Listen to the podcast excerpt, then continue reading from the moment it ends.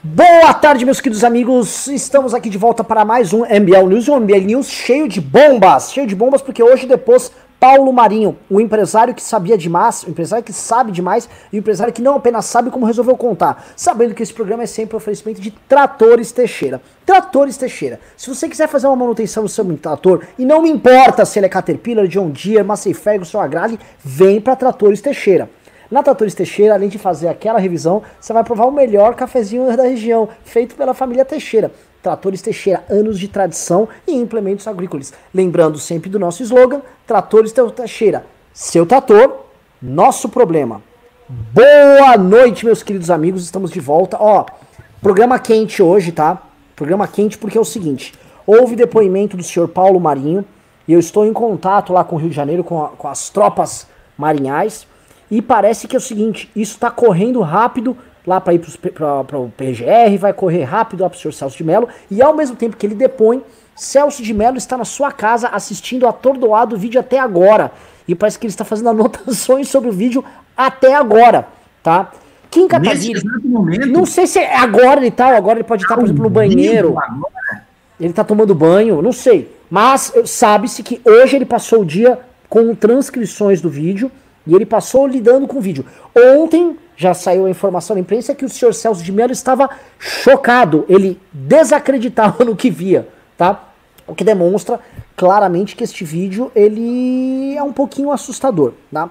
Eu vou trazer o seguinte, hoje vai ser um programa interessante, porque está houve o depoimento do senhor Paulo Marinho, tá? Tá acontecendo bastante coisa.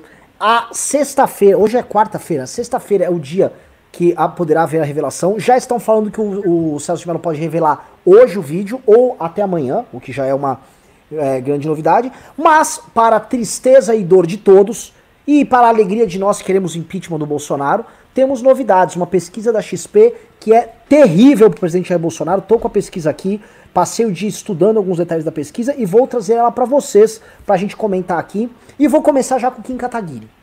Eu vou começar com Kim Katsumoto Katagiri. Me desculpem se eu fui afoito, eu vou falar com ele. Eu vou falar, Kim, eu vou fazer perguntas para você. Entendeu? Kim Katsumoto Katagiri, o rei do videogame. Quero saber com você agora, tá? Como é, essa, essa questão Paulo Marinho e essa questão Celso de Mello estão sendo vistas no Congresso Nacional, tá? Como foi recebida essa pesquisa da XP, que eu sei que rodou com todo mundo, tá? Todo mundo que tá de olho no impeachment começou a ver aqueles números saindo da casa do 30 e descendo na casa dos 20, tá? E os de rejeição subindo para casa dos 50. Então eu queria saber ali, com sua lupa nipônica, o que que, o que que a política, o que Brasília está enxergando? Boa noite, Renan Santos. Boa noite, Ricardo Almeida, nosso querido professor Cabum e todas as milhares de pessoas que nos acompanham aí no YouTube e também no Facebook, né? E principalmente aí para as pessoas tristes, amarguradas que nos acompanham no Facebook ainda e que não estão vendo a nossa monstruosa audiência e alegria no YouTube. Pois, muito bem, nós o que se fala aqui no Congresso Nacional antes de qualquer coisa é Ficou insustentável a posição inicial de Augusto Aras de querer fazer só o inquérito pro forma para arquivar o inquérito e não denunciar Bolsonaro. Com a denúncia de Paulo Marinho e com o vídeo né, da reunião ministerial, fala-se que está praticamente insustentável a situação de não apresentar uma denúncia. Né? Uma denúncia virá contra o presidente da República, isso aqui se fala aqui dentro do Congresso Nacional, corroborado aí pelas informações aí que você trouxe de que neste exato momento aí o ministro Celso de Mello assiste horrorizado né, às cenas desta reunião ministerial. É, mais do que isso, também se comenta aí sobre a, a pesquisa da XP que saiu mostrando um derretimento aí do Jair Bolsonaro, com uma rejeição de 50%. 50% dos brasileiros estão contra Jair Bolsonaro, acham que o seu governo é péssimo, né? Ou ruim. E isso, primeiro, né, você tinha ainda alguns partidos e alguns parlamentares com a esperança de que poderiam conceder um apoio a Jair Bolsonaro em 2022, partidos do Centrão com esperança de estar e de chegar ao poder junto com Bolsonaro, de continuar no poder com Bolsonaro apoiando a candidatura de Jair Bolsonaro para 2022. Porém, com a pesquisa, fica complicada é, a situação do Bolsonaro, mesmo para os parlamentares que não acreditam numa denúncia, não acreditam no impeachment, a possibilidade de reeleição do Bolsonaro já é vista como zero por esses parlamentares, mesmo esses que não acreditam que, uh, que acreditam que o Bolsonaro vai terminar o, o mandato. É, e também você tem um aquecimento né, da situação do impeachment. Né? As pessoas começam a ver que essa rejeição ao Bolsonaro, né, que essa deterioração do Bolsonaro na é, opinião pública, é, não só não garante uma reeleição dele, como também deve se tornar uma pressão para a sua queda no cargo, né? O que aumenta aí a probabilidade para o impeachment. Então, o que os parlamentares mapeiam, resumidamente, é o seguinte: é, a inevitabilidade né, de, uma, de um oferecimento de denúncia por parte de Augusto Aras. A Câmara dos Deputados, diferente do processo de impeachment, é, não tem negócio, não tem barganha que faça a Câmara segurar é, a denúncia porque ela é obrigada a votar, né? Diferente do processo de impeachment que cabe ao presidente da Câmara discricionariamente analisar ou não, a denúncia os deputados precisam votar e ponto final, como foi com as duas denúncias de Michel Temer. Além disso, você também tem é, a visão de que vai haver um crescimento de pressão popular pelo impeachment de Jair Bolsonaro. Isso começa a ser visto pela classe política, começa a estar no radar da classe política e por isso aumenta aí a probabilidade de nós termos, é, é, seja pelo impeachment, seja pela denúncia, um afastamento de Jair Bolsonaro do poder. Ricardo Almeida, caro professor, tá? Kim Kataguiri explicou aqui as vicissitudes do universo político sendo afetadas aqui por essa pesquisa. Agora eu quero saber o seguinte: o homem, o formulador, o homem que para em sua torre de marfim com seu turbante, olhando a plebe rude em, em convulsão, você é capaz de nos explicar o que essa plebe rude está fazendo, Ricardo? Explique-nos, tendo em vista essa pesquisa, qual o horizonte que se avizinha? Ah, o horizonte que se avizinha é a deterioração completa do governo Bolsonaro, como para mim já estava quase que é, pressuposto desde a manifestação do dia 26 de maio, a fatídica manifestação em que o MBL sofreu os ataques do bolsonarismo. Porque a partir daquele momento, o que que Bolsonaro fez? Ele sentou com o Dias Toffoli e com o Maia, fez um acordo de cavalheiros e com esse acordo ele jogou fora qualquer ambição de projeto ideológico, qualquer ambição programática maior do governo. Ou seja, aquelas ambições que o haviam levado até a eleição foram simplesmente anuladas a partir do momento em que ele se colocou na defensiva. Então, existe uma situação muito paradoxal no governo Bolsonaro, que é o seguinte: a militância do bolsonarismo, ela sempre está na ofensiva porque ela segue a regra do Olavo de sempre bater, se você para de bater, você começa a apanhar. Então ela sempre está na ofensiva. Mas o governo não está efetivamente na ofensiva desde lá atrás. Tudo o que o governo tem feito é para se proteger. Ora para se proteger da investigação do Flávio, ora para se proteger da investigação que envolve o Carluxo, ora para se proteger do impeachment, ora para se proteger do, do derretimento da sua popularidade. E qual é o grande problema disso? O problema é o seguinte: quando você elege um governo antissistema que não está lá para se proteger, que está lá para operar uma mudança nas estruturas sociais, porque é isso que se pretendia fazer, e ele não entrega ele começa a cair. Então o governo Bolsonaro está caindo e vai continuar caindo. E como eu disse, a gente teve duas, a gente teve na verdade três fases do governo. A primeira fase foi a especulação. Era a especulação dos jornalistas, dos formadores de opinião. O que será que o Bolsonaro vai fazer? Quais são os caminhos que ele vai adotar? Qual vai ser a política econômica? Isso no início, né? Os primeiros meses de governo. Aí logo depois a tônica de todo o debate público foi: meu Deus, esse cara é muito idiota. Olha as merdas que esse imbecil está falando. Era, esse, era essa a tônica. Ele está falando merda, está falando merda, faz isso, faz aquilo. É, cita aí cinco, é, é, fala, enfim, aquelas grosserias que a gente já está habituado a ouvir do Bolsonaro. E essa foi a, a segunda fase. Hoje a gente está na terceira fase. A tônica do debate não é mais o que o Bolsonaro está dizendo. Mesmo que ele diga besteiras, ele continua dizendo besteira. A tônica do debate agora é o seguinte: denúncias, escândalos, vídeos e depoimentos judiciais. Então o governo já passou, veja, olha só a diferença, ele já passou para uma posição em que ele está sendo pressionado por todos os lados e que o foco do noticiário a respeito do governo não é qual a política que o governo vai adotar, né, depois da epidemia, não é quais as reformas que ele vai fazer, não é quais as, as coisas que o Bolsonaro está dizendo, os aspectos mais ideológicos uh, do pensamento do Bolsonaro, do pensamento do Olavo, não é nada disso mais. A tônica agora é o seguinte: quais são as denúncias que tem, como que a gente pode expor essas denúncias e qual o efeito disso no governo. Diante dessa circunstância, de uma circunstância tão ampla e agudamente desfavorável, eu acho quase impossível que o governo Bolsonaro não esteja se deteriorando.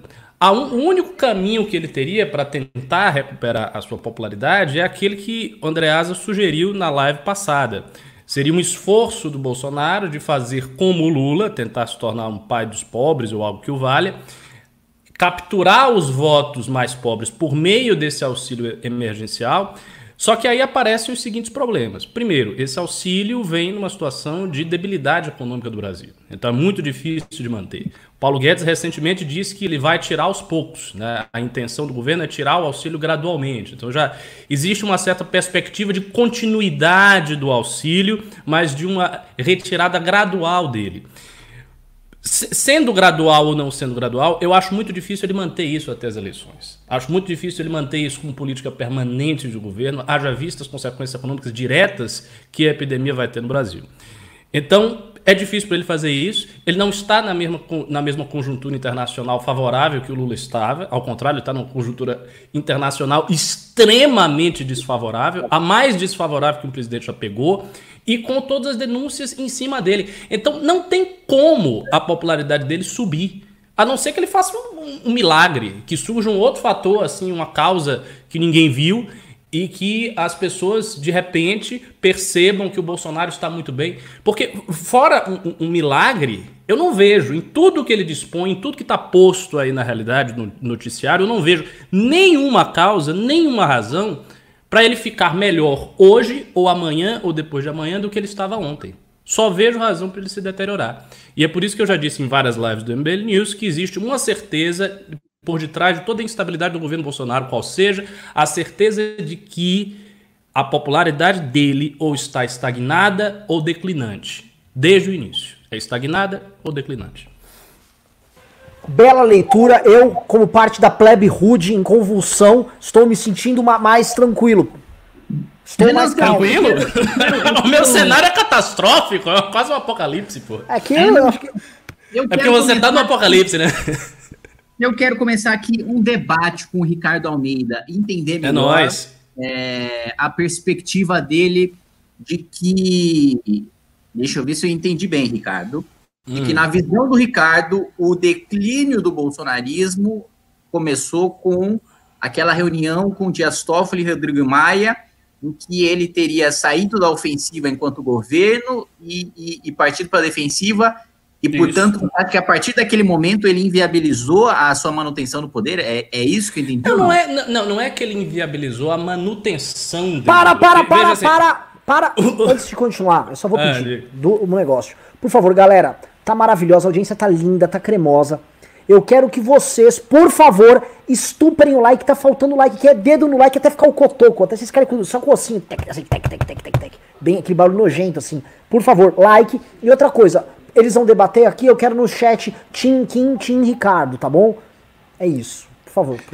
Não, então, vamos lá, vamos lá. Não, não é que ele inviabilizou a manutenção no poder. A manutenção no poder ainda está dada. Eu não sei, por exemplo, se haverá impeachment. Talvez haja, talvez não haja. É assim, se não houver impeachment, ele vai se manter no poder até 2022. Então o ponto não é a manutenção do poder. O que, o que ele inviabilizou foi a missão histórica que foi atribuída a um governo. E veja, todos os governos, mesmo os mais tecnocráticos, eles têm uma certa missão histórica. É, é algo que a sociedade imagina que ele vai fazer. Né? Então, por exemplo, o, o, governo Fernando Henrique ele foi um governo para consolidar o real. Então, o Plano Real foi muito bem sucedido, foi uma coisa na época do Itamar, ele participou daquilo. Então, o primeiro governo do Fernando Henrique foi visto como um governo de, consolidação daquilo que havia sido feito com o Real. Então, consolidação da economia, da parte administrativa, era isso que as pessoas enxergavam. O Collor, as pessoas enxergavam como um presidente que ia limpar o Brasil dos Marajás, que ia fazer uma série de reformas, abrir abertura econômica e tal. O Lula, primeiramente, o Lula é um caso peculiar, porque de início a esquerda atribuía ao Lula a capacidade de fazer mudanças muito mais profundas na estrutura do poder do Brasil. Só que com o passar do tempo, vendo a impossibilidade de fazer isso, o Lula conseguiu é, é, transformar essa missão originária em uma outra coisa. Então ele foi se assemelhando a um Getúlio Vargas, ele investiu todas as fichas dele em é, aumentar o nível de consumo da população, em criar condições favoráveis para a população. Ele foi fazendo isso, então ele foi mudando. O que, que o Bolsonaro faz? O Bolsonaro não tem essa opção. Então, assim, a missão que era dele está inviabilizada. Porque ela foi jogada no lixo a partir do momento que ele teve que se curvar para todas as forças do establishment, etc. Então, assim, a Lava Jato já foi, etc. Já foi. Ao mesmo tempo, ele não está. Eu não, eu não vejo ele tendo margem para mudar essa missão. Que é uma coisa que ele poderia fazer com esse auxílio emergencial, mas é muito difícil nessa circunstância. Então, é um governo que pode até se manter no poder, mas que fica inviabilizado enquanto força de atuação histórica. Ele nada pode fazer, ele pode apenas se defender. E, e isso, veja, as pessoas percebem esse tipo de coisa. As pessoas enxergam o governo e veem, não está acontecendo nada. A única coisa que está acontecendo é que esse cara está falando merda, tem notícia após notícia contra ele, e é isso. E nada está mudando. Na minha vida, nada está mudando. Então, essa percepção ela vai se tornando cada vez mais forte e o governo vai enfraquecendo. É inevitável. Entendi. Então, a sua opinião é, é, sobre a perspectiva histórica do governo, que se perdeu naquele momento, da possibilidade Sim. do governo entrar para a história como um governo que fez X. Você acha que isso acabou a partir do momento que ele se reuniu com ambos? E que, mas você não acha que naquele momento ainda ele poderia ter como legado, é, não sei, um crescimento econômico, por exemplo? Porque a gente está falando ainda de maio do ano passado, né? poderia, poderia. poderia com, um legado de, de, crescimento econômico, de reformas liberais, etc? Poderia ter feito, mas ele dependeria. Aí é que tá. Ele dependeria do sucesso ostensivo do modelo Paulo Guedes de liberalismo. E isso não aconteceu. Primeiro, porque a reforma da Previdência, que foi aprovada, não foi a original, não deu o resultado que ele imaginava, você não deu uma subida muito expressiva do PIB, isso não aconteceu.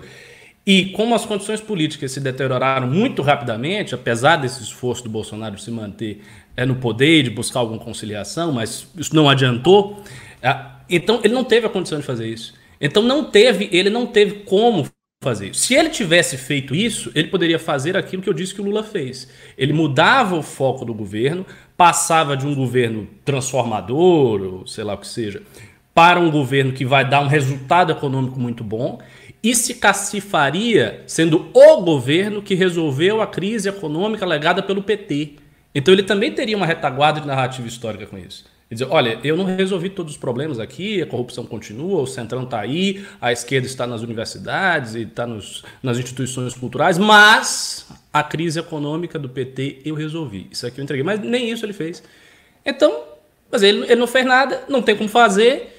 E é um governo que está paralisado. Parece uma mosca que caiu numa teia de aranha e está assim, se mexendo e dali ele não sai. É, é, mas não é. A, ima a, imagem do governo é isso. Uma mosca que caiu na teia de aranha e está assim, se, se debatendo, pô. Não dá. Muito bem, perfeito. Eu vou, eu vou, eu vou uh, levantar mais um, uma coisa aqui para vocês. Vocês estão sabendo que o Paulo Marinho já saiu depoimento vai dar entrevista. Eventualmente, se tiver alguém com uma linha, com ponto online aí, a gente coloca aqui a entrevista se o senhor Paulo Marinho entrar. Mas eu queria voltar aqui para o drama dado da queda do senhor Jair Messias Bolsonaro, tá? É, eu adorei as análises aqui, tá? E eu gosto muito de um ponto que o Ricardo coloca, que é uma coisa que eu concordo, que a classe média que votou no Bolsonaro não queria só crescimento econômico. E, e, e acreditar que desde 2013 os setores que menos sofreram com a crise, que são as classes médias altas dos principais setores urbanizados, estavam querendo só o crescimento, é um erro. O fenômeno do Bolsonaro foi de classe média querendo participação política, querendo identificação, querendo representação. E eu acho que o grande problema que o Bolsonaro prometeu entregar, uma coisa que aí nós tivemos até um pouco de. Nós exageramos um pouco aqui, todo mundo exagerou, todo que era a ideia de se substituir esses vagabundos que estão aí, o Brasil vai melhorar. Basta tirar os vagabundos, basta desaparelhar o Estado, basta desmontar essa camarilha que está instalada aí. E aí o Bolsonaro facilitou ainda o discurso. A gente falava, olha, o, o discurso do MBL era mais sofisticado, a gente vai precisar fazer reformas no Estado, trazer uma linha assim, assim, assado.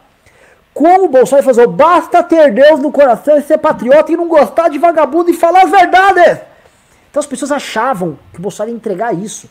Era o Ragnarok do Estado brasileiro ali. O Bolsonaro ia entregar o grande apocalipse. Ô, louco, Ragnarok. Eu acho, era o crepúsculo dos deuses. E o mito ia, ia pa passar... Era, né? Meu Deus, era completa corrupção de Brasil. Pois é, exatamente. A árvore o sagrada... do lobo feire Sim, a árvore sagrada estava completamente corrompida. Tanto que a árvore sagrada, inclusive, pra você ver como ela era roubada, é o logotipo do teu partido.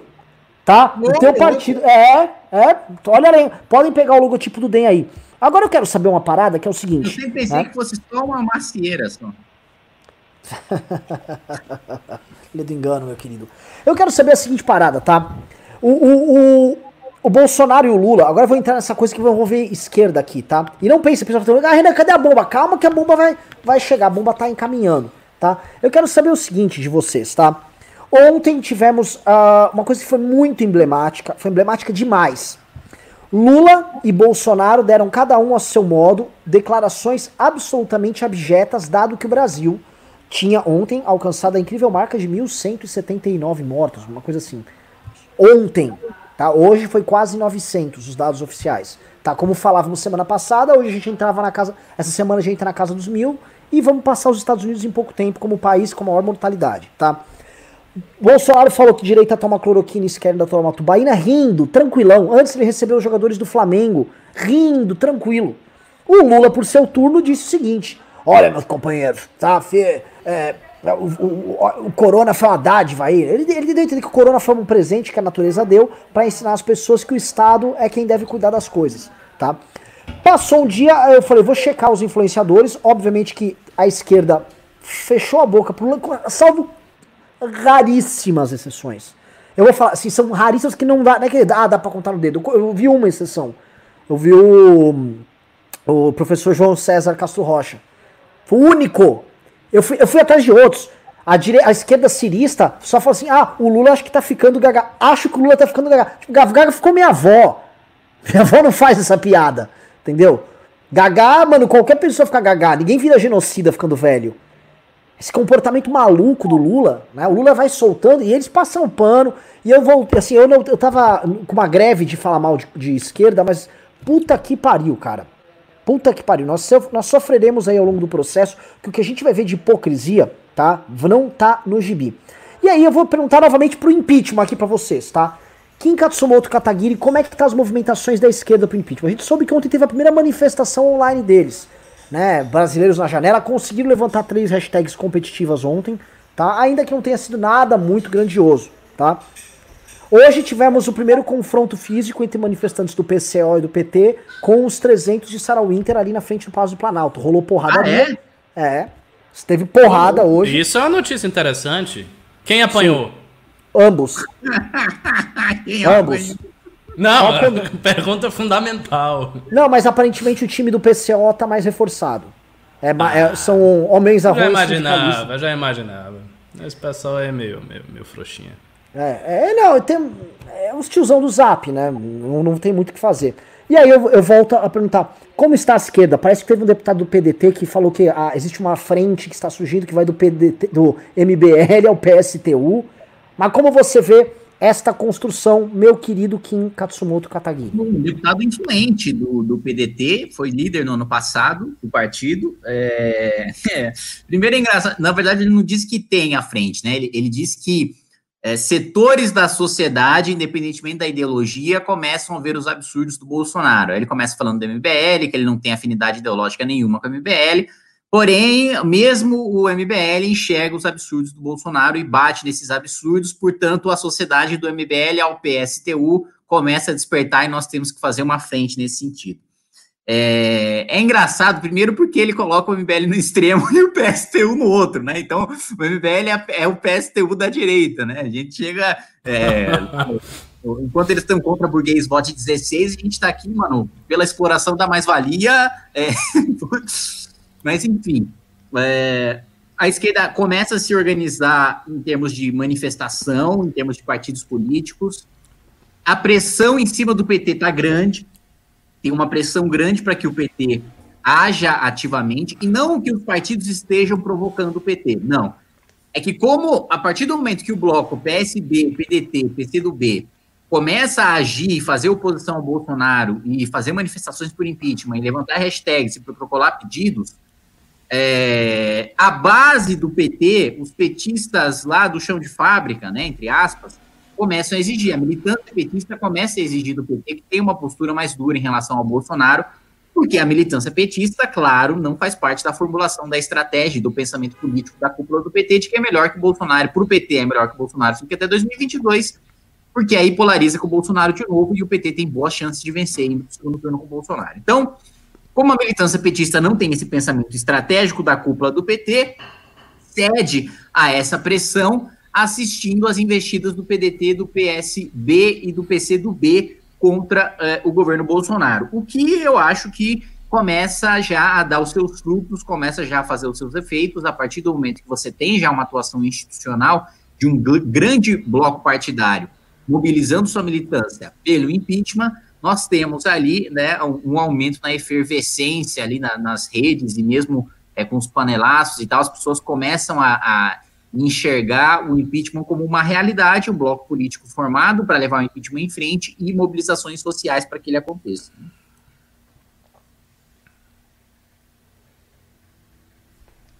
Você tá mudo.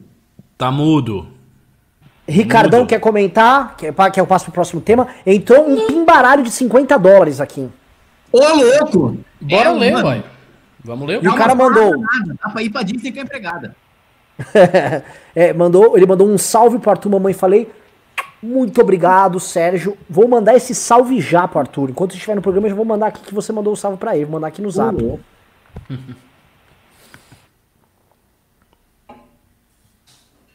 tá mudo de novo. É o seguinte, tá rolando, o que eu tô começando a sentir, uma espécie de uma competição no campo da esquerda, porque a, a, a efervescência da oposição ao Bolsonaro está gerando uma coisa que sempre teve no campo da direita, que era a competição interna. O campo da direita sempre foi muito competitivo. Pá, pá, pá, pá. E o da esquerda sempre foi muito monolítico, hierárquico, bem montadinho. Ó, agora vai pra atacar fulano, agora nossa pauta é essa. Vinha uma chamada de comando, aí eles trabalhavam. O que a gente tá vendo não, é o pessoal correndo e competindo para ver quem tem o protagonismo aqui no, no Fora Bolsonaro. E isso é muito interessante, tá? Porque o que eu, o que eu percebo é o seguinte.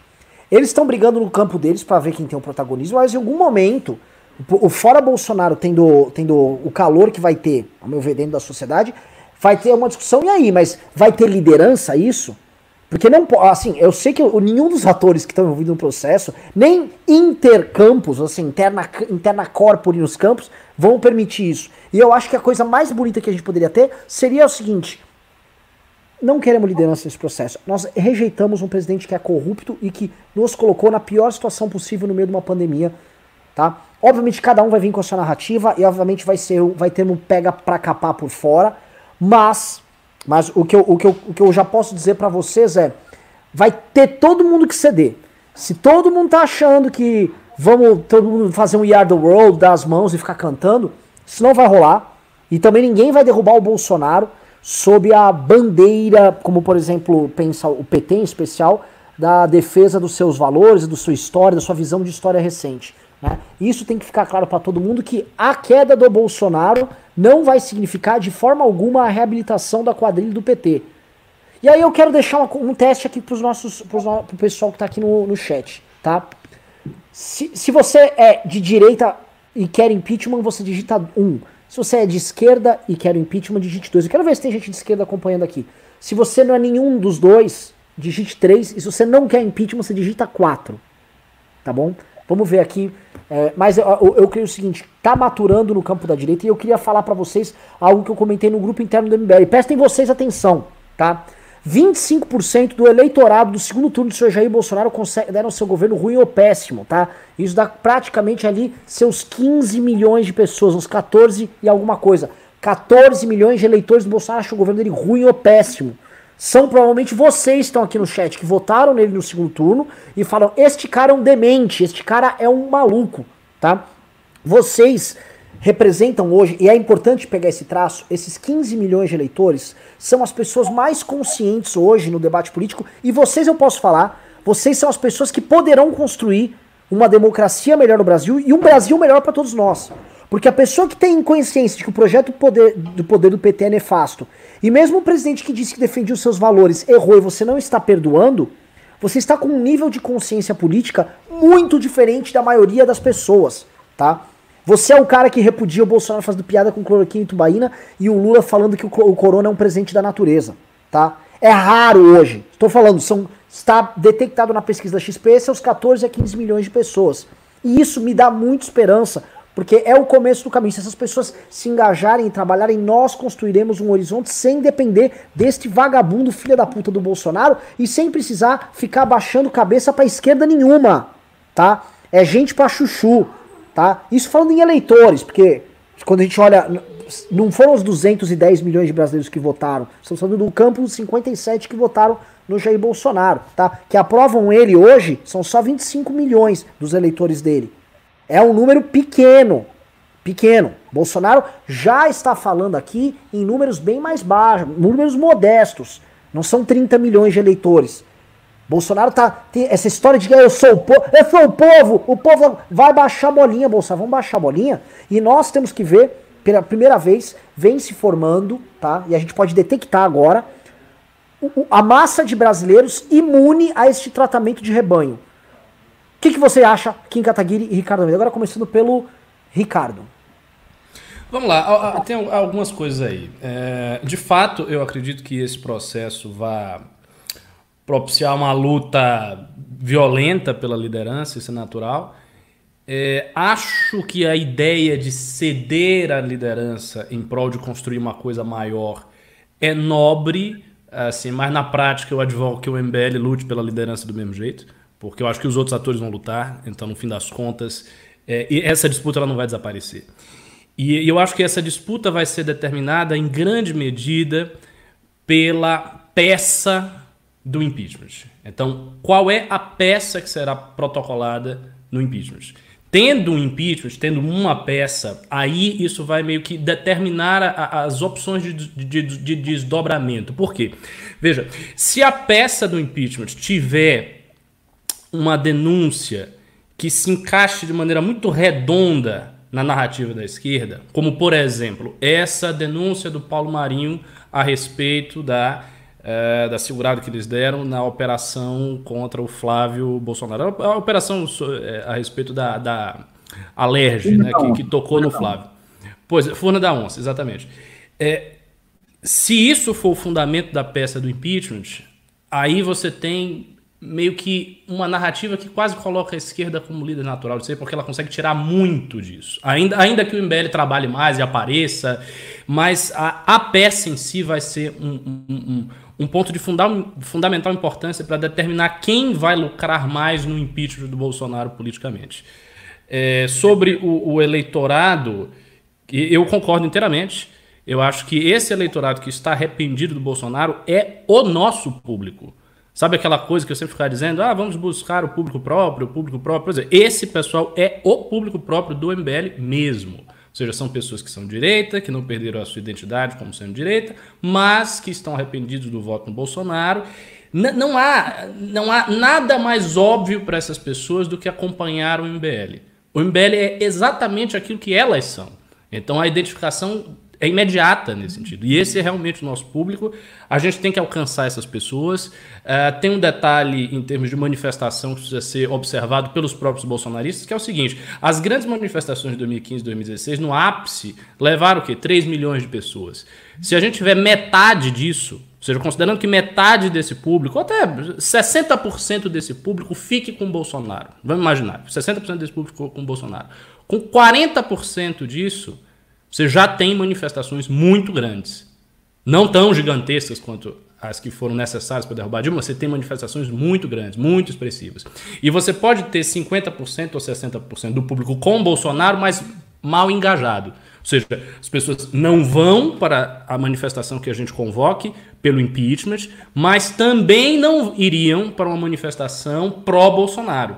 Então muita gente pode estar nessa circunstância. E essas pessoas elas estão de fora da, da, da arma do bolsonarismo que vai ser a manifestação. Então, logo as forças pelo impeachment de Bolsonaro queiram uma manifestação contra o presidente, eles vão articular a deles. E aí vai começar um, uma, uma, briga né, de resposta contra resposta, ataque contra ataque. Isso, isso vai acontecer. A gente tendo 50%, 40%, 60% dessa massa, Bolsonaro vai ter muita dificuldade de colocar metade das pessoas. Porque as pessoas não vão ficar engajadas para defender um presidente que, obviamente, não está assim, não está passando confiança para ninguém. As pessoas estão perdendo fé nele. Então, isso, isso eu acho que dá, mas a gente tem que ficar muito atento à peça do impeachment. A peça do impeachment é, é o ponto fundamental aí.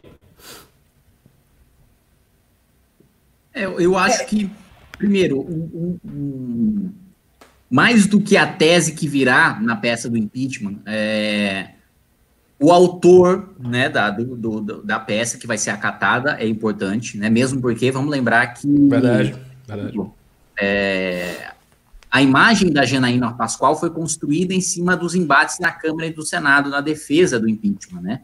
E fez com que ela se tornasse um dos maiores símbolos é, é do, do impeachment na, na, na, história do país. E vai fazer também com que é, aquele advogado, com que aqueles autores da peça que vai ser acolhida pelo presidente da Câmara, também participem dos mesmos embates e tenham ali os seus embates com os bolsonaristas caricatos e, e tenham as suas limitadas e tenham os seus momentos ali de destaque na imprensa nacional. É, vamos lembrar que no processo de impeachment é cobertura 24 horas de Globo News e CNN nos debates na Câmara e no Senado, né? Principalmente quando você tem a participação do autor da denúncia nesse processo é, muito disso, né, da, dessa narrativa vai ser ditada é, por quem vai participar e muito da imagem do impeachment vai depender de quem vai participar desses embates é, é, na Câmara e no Senado fazendo a defesa dessa peça, né? E além disso,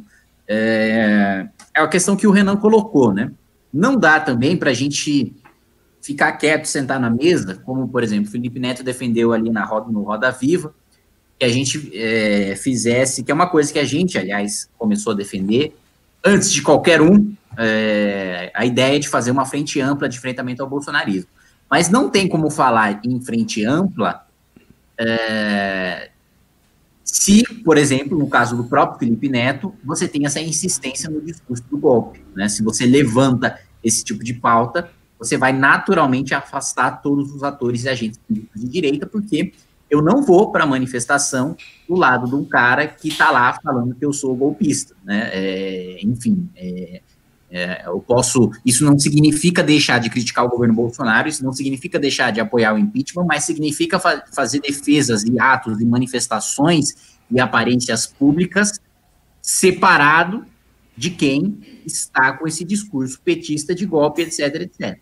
E nisso, apesar de você ter um racha e uma briga clara entre o PT, que é uma entidade gigantesca e monstruosa por si só, contra o bloco PSB, PDT, PCdoB, o bloco PSB, PDT, PCdoB adota a narrativa petista do golpe. Né? E isso é um ponto que precisa ser, ser é, lembrado, precisa ser ressaltado, porque a partir do momento que a gente fala de atos conjuntos, que a gente fala de frente ampla, né? E uma coisa até que, que, que caiu a minha ficha hoje, debatendo, gravando o Ring da Pan com, com o Guga Noblar, né? O, o, o falou, é, repetia muito a seguinte expressão, né?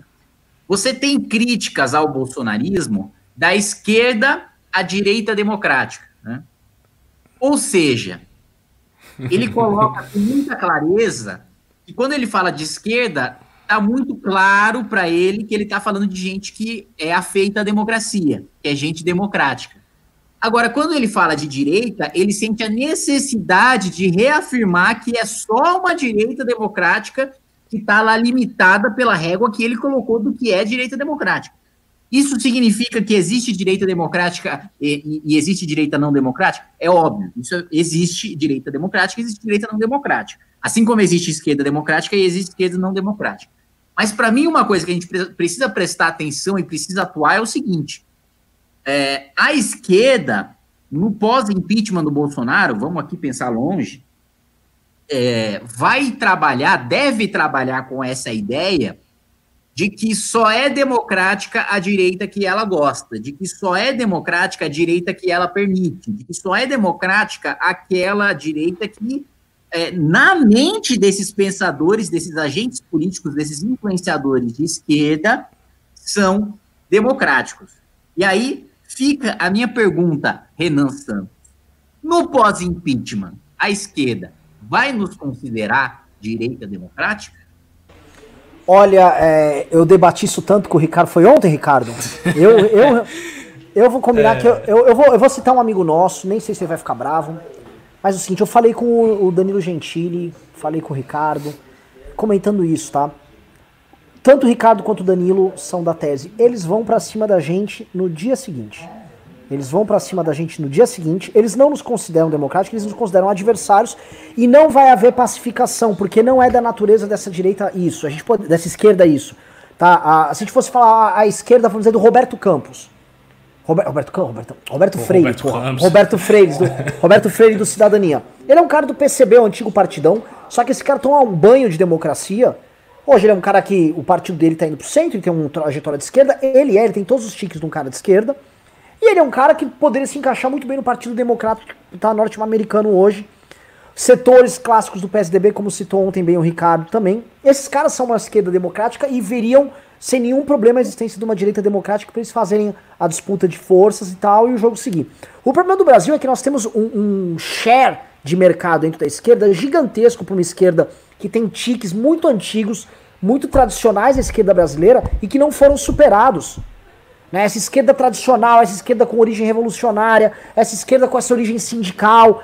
É, é, é uma esquerda que mantém um discurso com afeita a um radicalismo que, se eles não limparem isso, a sociedade mesmo não vai permitir que eles ganhem eleições no, segundo turno, a não ser que eles façam boas mandracarias nisso aí, ou peguem um, um Bolsonaro que é hiper rejeitado.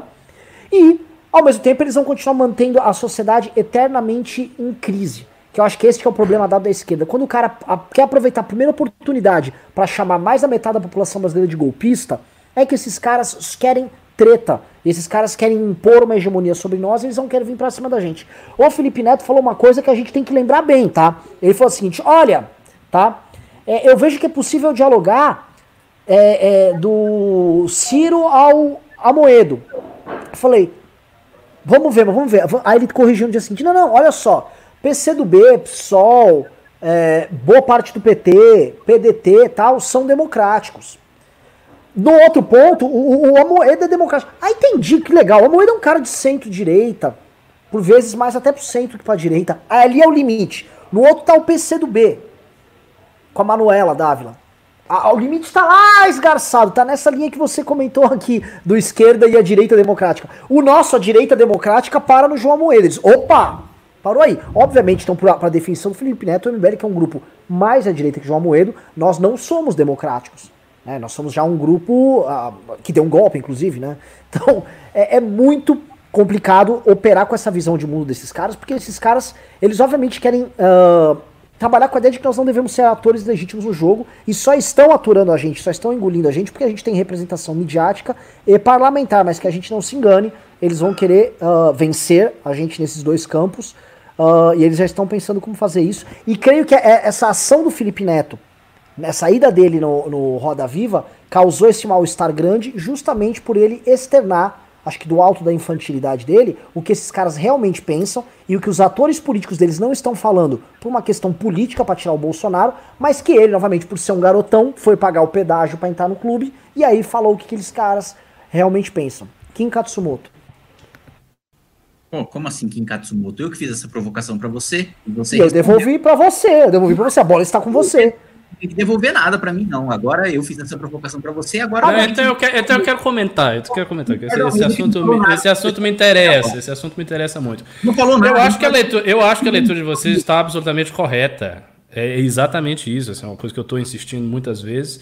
Não acho que vai, a esquerda vai considerar o MBL democrático, porque o MBL é autor de um golpe.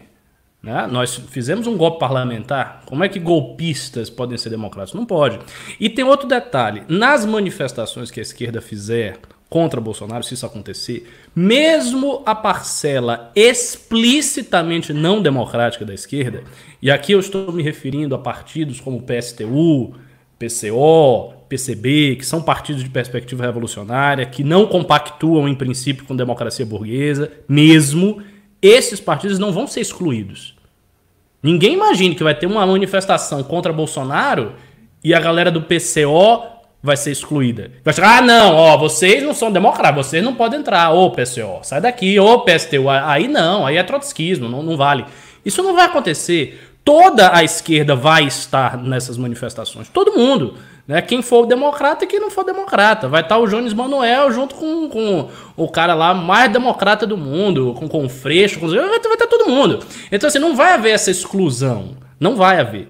Se houver alguma exclusão, vai ser a exclusão de elementos da direita que serão considerados não democráticos. Só essa.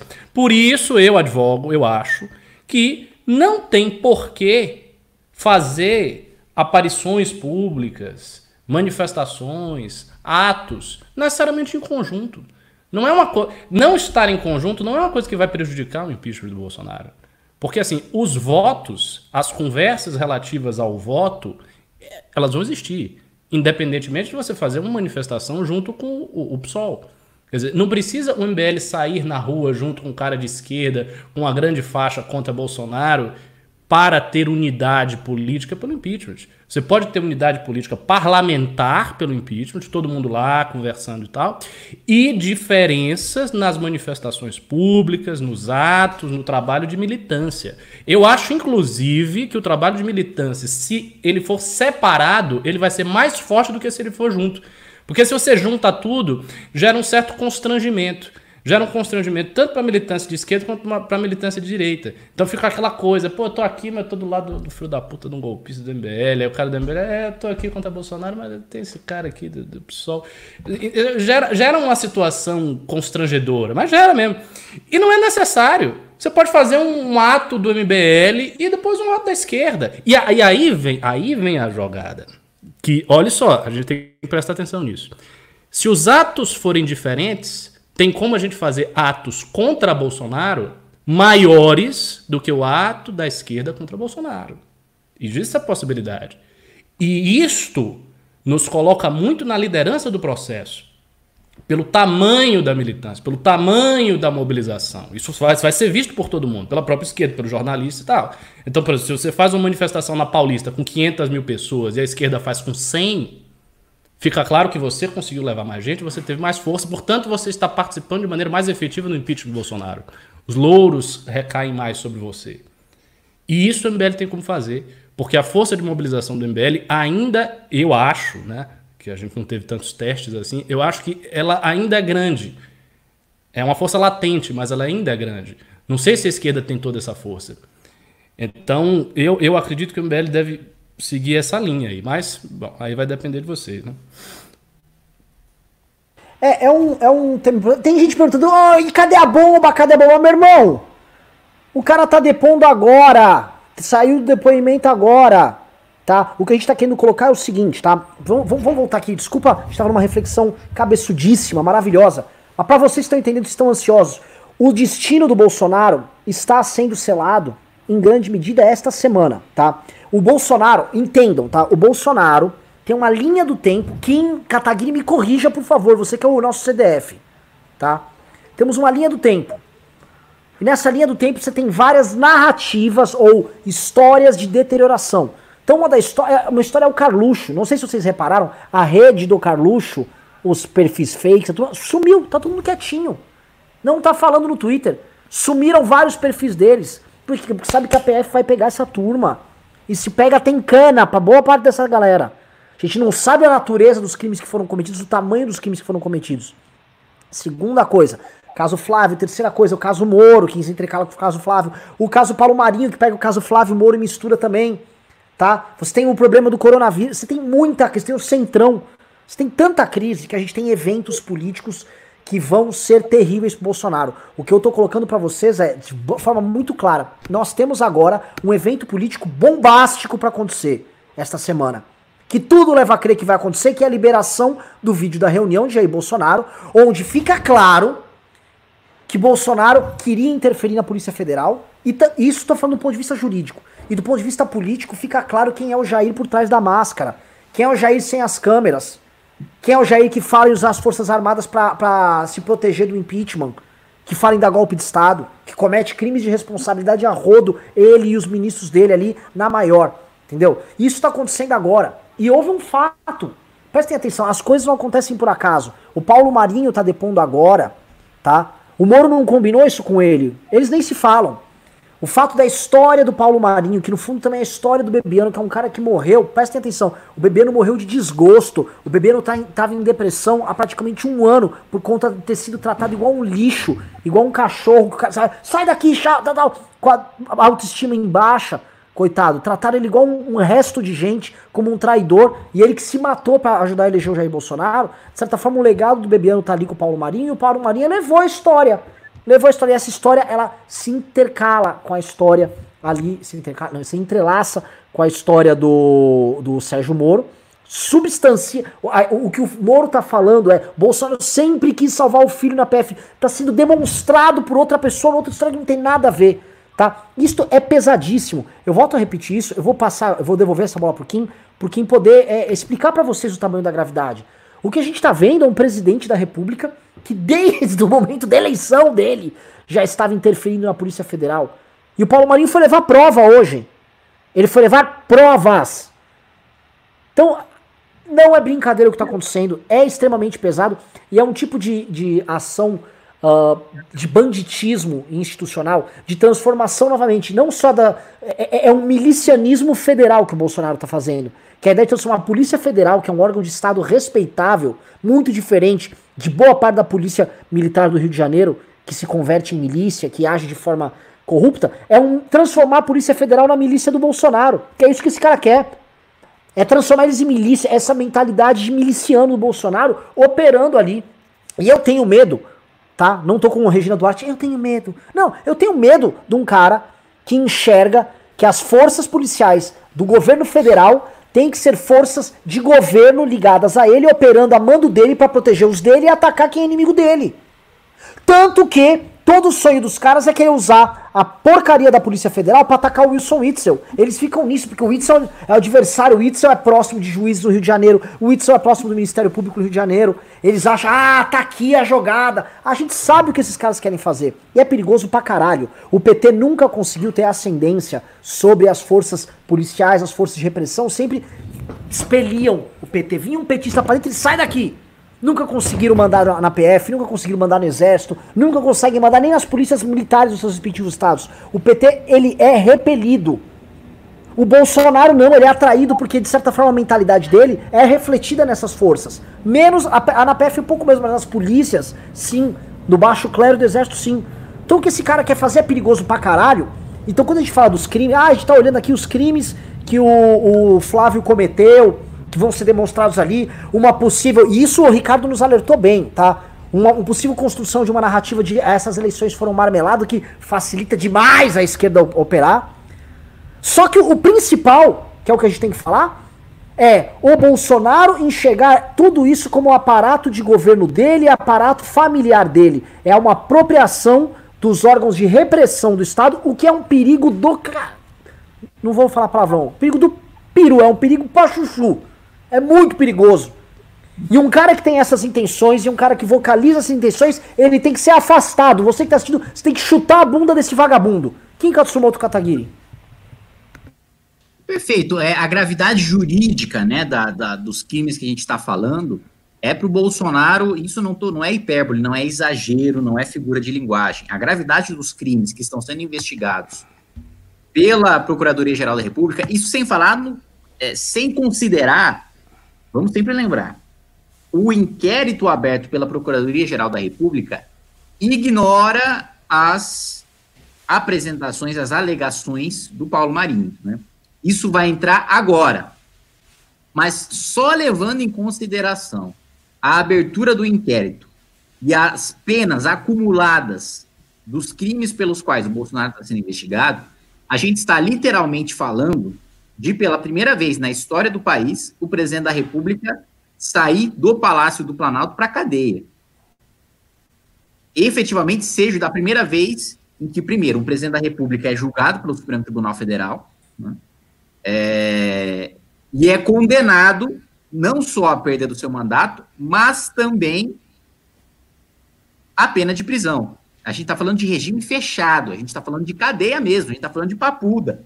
A gente está falando de Bolsonaro sair do Palácio do Planalto para ir tomar banho frio. Né? É...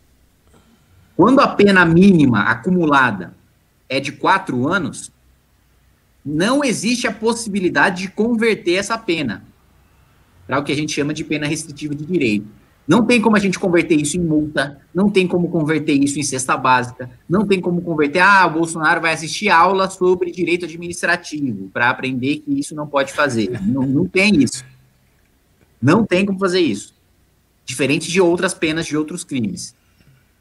Ignorando, ressalto mais uma vez, os crimes é, é, é, cometidos ali é, antes dele assumir a presidência da República, mas depois de, mas às vésperas de vencer, e que foram denunciados pelo Paulo Marinho. Aí, outro ponto jurídico importante. Pô, mas Kim, o presidente da República diz a Constituição não pode ser investigado, aliás, investigado não, não pode ser denunciado por atos estranhos ao exercício do seu mandato. Como é que a Procuradoria-Geral da República está investigando uma conduta de antes dele assumir a presidência? Hum. O depoimento do Paulo Marinho é grave para o Bolsonaro, justamente porque ele vincula a superintendência da Polícia Federal no Rio de Janeiro e o interesse do Bolsonaro nela, a interferência da Polícia Federal do Rio de Janeiro nas eleições. Então a gente está falando do cometimento do crime no exercício do mandato dele, em razão de uma informação privilegiada que ele teve antes das eleições, tem interesse em interferir na superintendência cuja jurisdição o ajudou. Então, o Paulo Marinho jogou para o exercício do mandato a investigação. Se o Paulo Marinho não tivesse feito nenhuma vinculação entre o Bolsonaro indicar um novo superintendente e ele ter recebido essa informação, se ele só tivesse falado, Bolsonaro recebeu essa informação, o delegado interferiu nas eleições. O Bolsonaro não poderia ser investigado por causa disso. Mas, como ele disse, Bolsonaro indicou o superintendente da Polícia Federal. E uma das razões pelas quais ele fez essa indicação é porque ele recebeu informação privilegiada. Então, no exercício do mandato, ele indicou e, portanto, pode ser denunciado e preso. Isso. Então, é, de, é dessa magnitude, é dessa gravidade de repercussão jurídica que a gente está falando. Antes, de, antes de, de, de, continuar, só quero pedir o seguinte: nós lambemos os 4.999 pessoas ao vivo e não batemos 5 mil. Pessoal, me deem 5 mil. Deixem o seu like aqui, like, like, like, like, like, like. E manda o link pros amigos, manda no grupo da família. Quero 5 mil pessoas ouvindo informação de qualidade hoje. E ouvindo a urgência do que está sendo dito aqui pelo senhor Kim Katsumoto Katagiri, vulgo o Japão. Outra coisa, nós não vamos derrubar o governo sem vocês nos ajudarem. Nós somos a principal força de oposição hoje ao governo, não estou brincando. Ah, mas quantos deputados tem? Temos um. Kim Katsumoto Katagiri, um deputado. Agora, se você for pegar no campo da direita toda lá, eu quero um deputado que faça mais hoje oposição do que esse cara, do que esse garoto japoronga. E um consegue fazer um rebuliço, que a gente está conversando com deputados de todos os setores, de todos os partidos, o que esse movimento, enquanto o movimento está fazendo de oposição, de, desvirtuando, é, respondendo as mentiras do que os caras estão falando nas redes sociais, respondendo fake news, desmentindo jogada suja. Preciso, mande superchat, mande pimba. Preciso da ajuda de vocês. Eu não vou conseguir derrubar o Bolsonaro sem vocês. Eu pedi pro Riso colocar aqui. Eu vou perguntar pro Kim se. Sabe aquele site que você me pediu, Kim? Sei. Tá quase pronto. Posso colocar um pedaço. Um, mostrar pra galera no ar ou não? Tem que. Não, não, não põe ainda, Riso. Não põe, não. não tira daqui, Riso. Tira! É, Caralho! A é muito técnica. Ele me manda. Muito bom. Manda logo essa porra aí. Bora. Ele manda, ele manda mensagem e fala: põe no ar. Mas tem uma esculhambação, entendeu, Renan Santos? Uma esculhambação. Pode mostrar ou não? Pode mostrar ou não? Vai se lascar, velho. Você já mostrou pra todo mundo aí. Já não, foi um flash, foi um flash. Ninguém nem viu, ninguém nem viu. Foi um flash. Imagina. Agora no vídeo pintou, imbecil. Ah, os caras estão vazando áudio aí de, de, de, de, de, de tudo que é corpo no Brasil. É, vai divulgando aí o que for. Aí, ó, aí, ó, mostrou mensagem de WhatsApp já. Renan Santos delatado. Põe no ar. Põe no Põe ar. Aqui, ó. Põe no ar. Tá aqui, ó. Renan Santos. É, é, é. Tá bom, então é o seguinte, mostra aí, mostra aí, mostra aí, mostra aí então. Põe no ar, põe no ar. Né, o ar Eu falo, era pra upar na nuvem, né? Não sei. mostra aí, dá uma arrastadinha aí, Riso. Arrasta aí, Riso, pra mostrar pra galera, mostra o dinamismo aí.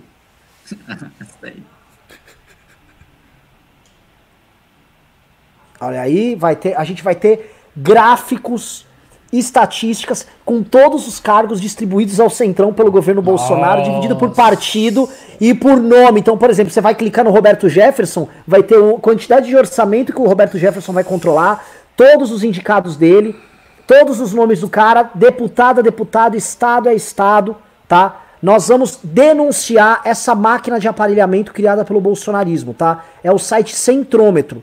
Então é o seguinte, tá prestes a entrar no ar, o site tá praticamente montado, tamo, a programação tá feita, tá pra entrar no ar nos próximos 4, 5 dias. Eu vou precisar de equipe operando, vocês estão entendendo que vai ter uma central de denúncia, ou seja, outros deputados vão denunciar os deputados que estão com cargo, pessoas nos diversos estados vão denunciar e nós vamos checar e colocar no ar. E o melhor, passou o governo Bolsonaro, vamos continuar usando, porque ah, o Brasil precisa saber o seguinte: quem tá mandando em cada estatal, quem tá mandando no- na diretoria de uma determinada autarquia.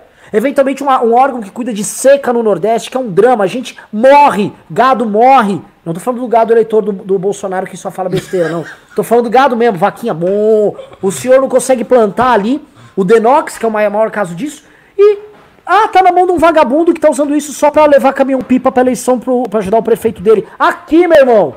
Estamos criando esse aparato, preciso de ajuda, manda em pimba, preciso de ajuda, mostra, porra, é, precisamos de ajuda, a gente tá trabalhando como ninguém tá trabalhando.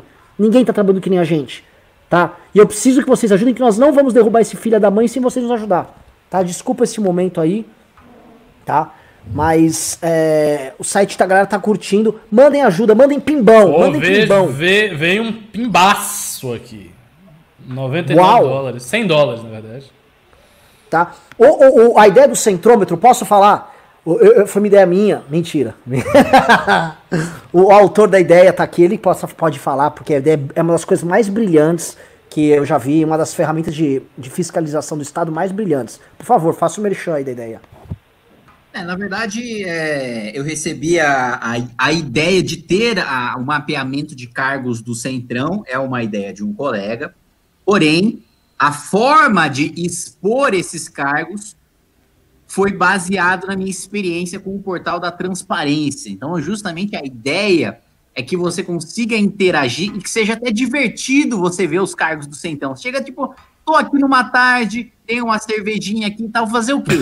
Divertir, divertir fazendo gráficos para ver quanto que o PP está gerenciando de orçamento. Ah, mas sei lá, eu sou da Paraíba. Aqui na Paraíba tem o DENIT. Vamos saber quem que o PL está indicando aqui para o DENIT, né? Se tem mais orçamento, se tem menos orçamento. Ah, então vamos dividir por área, né? Então, pô, o Centrão tem mais. Em que área mais o Centrão mais atua no Brasil? Às vezes os indicadores de infraestrutura estão bons. Aí você vai ver as indicações de infraestrutura estão todos no Centrão. Você fala, pô, então o Centrão é bom. Então você vai fazendo essas vinculações e tal, exatamente para você ter a exata noção quem comanda o cargo, o que, que o cargo faz, quanto de dinheiro tem na mão desse cargo, faz gráfico em pizza, faz gráfico em coluna, faz gráfico em faixa, em tabela, faz gráfico em tudo, vai lá, gráfico em anime, vai lá, você vai poder ver, assim, tudo certinho, exatamente, quem indicou, de qual cargo é, de qual estado é, qual órgão é, é submetido a que ministro, quem é o ministro que assinou lá aquela indicação, né? Se é cargo de chefia, se é uma designação de um funcionário, porque tem diferença também. Você tem cargo, é, é, você tem função de confiança e você tem cargo de em comissão. Função de confiança é um servidor efetivado, um cara que passou no concurso público e que recebe essa função, como diretor-geral da Polícia Federal. Você tem também o cargo em comissão, que é um cara que não é concursado, não é, é efetivado, mas que é meramente nomeado. Então, você vai ter todas essas divisões da maneira como você quiser, sendo mapeado em tempo real no centrômetro. Olha, e aí pra- eu queria pedir pra todo mundo mandar palminha, não pro nosso deputado Kim Kataguiri, que é um fofo, fofo, gamer fofinho, mas para os mais de 40 desenvolvedores que foram recrutados no chat do MBL News. É, Eu estava lá, recrutei, falei, venham, venham, e eles desenvolveram isso, estão no grupo de WhatsApp trabalhando agora. Foram pessoas voluntárias, retiradas do chat do MBL News, trabalhando em equipe, não tinham obrigação nenhuma de estar fazendo isso numa crise, e eles fizeram, então, palmas pra eles, que é o seguinte, nós trabalhando juntos, nós trabalhando bem, nós vamos derrubar esse filho da puta, e como eu sempre falo, nós trabalhamos melhor que a esquerda, nós trabalhamos melhor que a direita, nós trabalhamos melhor que todo mundo tá? A gente é o bichão, não queiram ter a gente como oposição, tá? Dia 26 de maio do ano passado, quando esses vagabundos falaram que a gente acabaram, eles escreveram a sentença de morte deles, tá? Foi o caixão deles que eles mandaram fazer quando falaram que o MBL morreu, bando de vagabundo traidor. Estão agora aí se entregando pro centrão igual as prostitutas, tá? Com aquela cadelinha do, do Carlos Bolsonaro, teu cu, tem cu, tentando xingar. Vamos buscar você, Carluxo. Tamo chegando já, você vai em cana, seu bosta. Obrigado, gente. Desculpa aqui que eu, eu dei uma. Eu sempre dou uma cedida aí. Tá? Vamos ler Pimba, que aparentemente entrou Pimba para Chuchu, tá? Vamos responder aqui. Programar. Olha, eu só tô. Só falta uma, uma coisa pra eu ter ficado feliz. Vocês não me deram 5 mil pessoas ao vivo, mas pelo menos é, tá vindo Pimba, vocês estão ajudando. E vamos derrubar esse cara. E esse é só um dos sites que tá vindo, tá? São quatro. São quatro que estão vindo. Vai ter alguns que são até engraçados. Vamos lá. Prontos para responder? Tamo, bora. Felipe Rocha Porto mandou 18,90 e disse: A direita deveria colocar a Janena Pascoal como candidata à presidência. Os gados estão ridículos atacando ela. Eu, eu vou já passar pro, pro Ricardo para responder rápido. Não, eu prefiro, prefiro que seja feita a prévia da direita, a ideia do Renan. Todo mundo discute, espaço de debate, vê quais são as ideias, e daí se constrói uma candidatura. Não pegar uma pessoa e dizer, não, é ela. Eu vou falar uma coisa que o Kim vai achar estranho, tá? O grande nome. O, gro- o, não, o que você, Kim, você, como se eu fosse falar na jornada do herói, você é o cara que tá sempre na recusa. Entendeu? Só que você não vai pedir. É um negócio psicanalítico. É, Você está é. na recusa. Você tá na recusa. E eu sou o mestre, eu sou o Gandalf que chega no, no condado e fala: você tem uma missão. Presta atenção. A direita vai fazer caca se a gente não botar a mão. Tá? Nós vamos precisar fazer prévias. Quando eu chamo prévia, eu tô nem falando da votação. Nós vamos ter que fazer um ciclo de debates em âmbito nacional em 2021 com os principais nomes. É Mandetta, é Janaína, é Moro, é Moro. Todo mundo vai ter que debater de forma civilizada pra gente construir uma alternativa vencedora para 2022. E você precisa construir isso, cara. Você, não vai poder fugir dessa responsa. Você é o cara, você é o nome mais lúcido da direita no debate público. Entendeu? Você vai ter que fazer isso. Não fuja, Frodo. Não, mas é- isso é verdade, viu? Isso é verdade. Eu acho que esse espaço você vai ter que aproveitar se você tem pretensão de ter uma carreira política grande. Assim, ter uma perspectiva grandiosa de carreira política.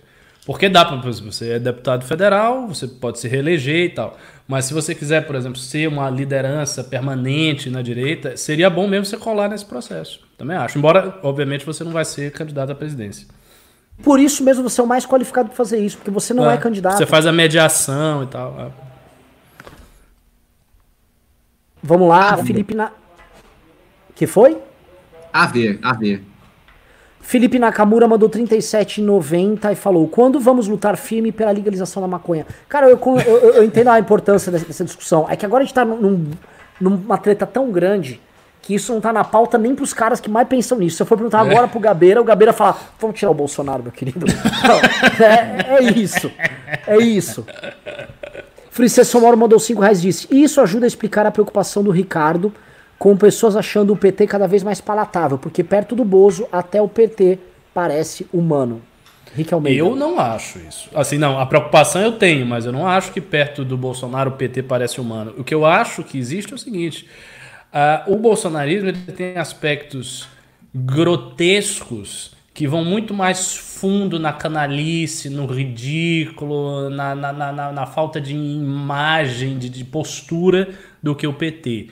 Mas o projeto do PT é muito mais ambicioso do que o Bolsonaro. E um projeto mais ambicioso é capaz de fazer mais mal. Né? Por exemplo, a gente tem a morte do Celso Daniel. Só, só isso aí, pega uma pessoa só, uma, uma coisa só, um fato. A morte do Celso Daniel. Provavelmente a morte do Celso Daniel está na conta do PT. Isso significa que o Partido dos Trabalhadores eu não vou afirmar aqui, mas enfim, vocês já entenderam. Isso é muito sério. Isso não é algo que o bolsonarismo fez, pelo menos não até agora, ou não que se saiba. Uh, Roqueiro Nato mandou 5 reais e disse: O MBL tem alguma ação contra a MP 966? Não ouvi mais nada sobre ela. O Rubens abriu o processo para derrubá-la, se não me engano, mas isso sumiu agora. Kim Katsumoto. Estamos aguardando a decisão da justiça. Xibit mandou 10 reais disse: Surgiram estudos que mostram a eficácia da cloroquina no início do tratamento do Covid. E países como Suíça estão obtendo resultados satisfatórios. Alguma chance do Bozo estar certo? Bolsonaro nunca está certo. Isso é impossibilidade. É no quadrado redondo. Ou, novamente. Todos os estudos demonstram o contrário, que ou a cloroquina tem o mesmo efeito de medicamentos que já são utilizados, ou que ela mais prejudica do que ajuda em determinados casos. É isso que a gente tem de evidência científica robusta. E isso em especial nas principais revistas, na, na, na trinca de ouro, Ravena, eu tô começando a entender isso. Tem o New England Journal of Medicine, tem três grandes publicações e elas são consensuais sobre a cloroquina hoje. Né? Tem, pode ter estudos alternativos que dão respostas alternativas, mas nós não, nos três principais referenciais da comunidade médica internacional, não. Anne Staub mandou 20 reais disse: Não consigo assistir o vídeo de hoje do MBL, tente não vomitar. O que houve? Kim, faz mais vídeos explicando política, igual o vídeo de ontem, foi muito bom. Só falando, eu tirei do ar esse vídeo que eu fiz, o Tente Não Vomitar, que eu acho que é um vídeo ótimo, mas, tipo, tava 3 horas, 18 mil views, eu falei, ah, que colega, ela não, galera não gostou do vídeo, vai tomar no cu. Fiquei, fiquei bravo e tirei do ar. De verdade, foi totalmente Nossa, infantil. Que ressentidinho. Ah, ah, não viram meu vídeo, Ah, fiz uma edição legal, fiz um bagulho legal, fiz um teste. Le... Você vai ficar me zoando? Eu enchi sua bola agora. Não vê no meu vídeo, não vê no meu vídeo. Meu vídeo. Vai, fala aí, você vai gravar mais vídeo de política aí? Ridículo. Ah, eu vou falar o quê? Você tá todo triste porque não viram seu vídeo e as pessoas... Ah, deixa eu falar um negócio! Aproveitar aqui, só pra saber, tá? É o seguinte, começo de junho, estamos lançando a plataforma a Academia MBL, tá? Tá tudo pronto. O, o Kim e o, e o, e o Ricardo já estão com as aulas gravadas. Basicamente isso, vocês vão ter aulas também. com o Kim e o Ricardo. O único que tá faltando gravar só é a minha, mas confia no Nanã, que vai sair, ó, cremosidade. Eu vou usar a minha teoria das três esferas lá, Ricardo. Vou até precisar da sua ajuda ali, tá? Tá. O que é a grande teoria das três esferas, vocês verão.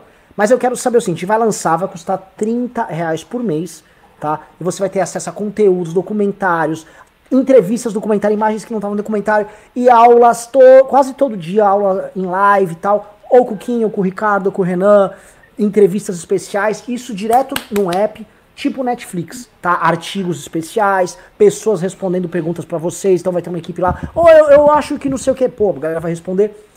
Vai custar 30 reais. Vocês vão querer fazer parte da Academia MBL, que eu quero já fazer uma pré-venda, eu quero montar uma pré, pré, primeira pré-lista, que não vai dar pra gente, pô, sair abrindo para todo mundo, porque se a gente sair abrindo para todo mundo, eventualmente a gente vai ter condição de atender.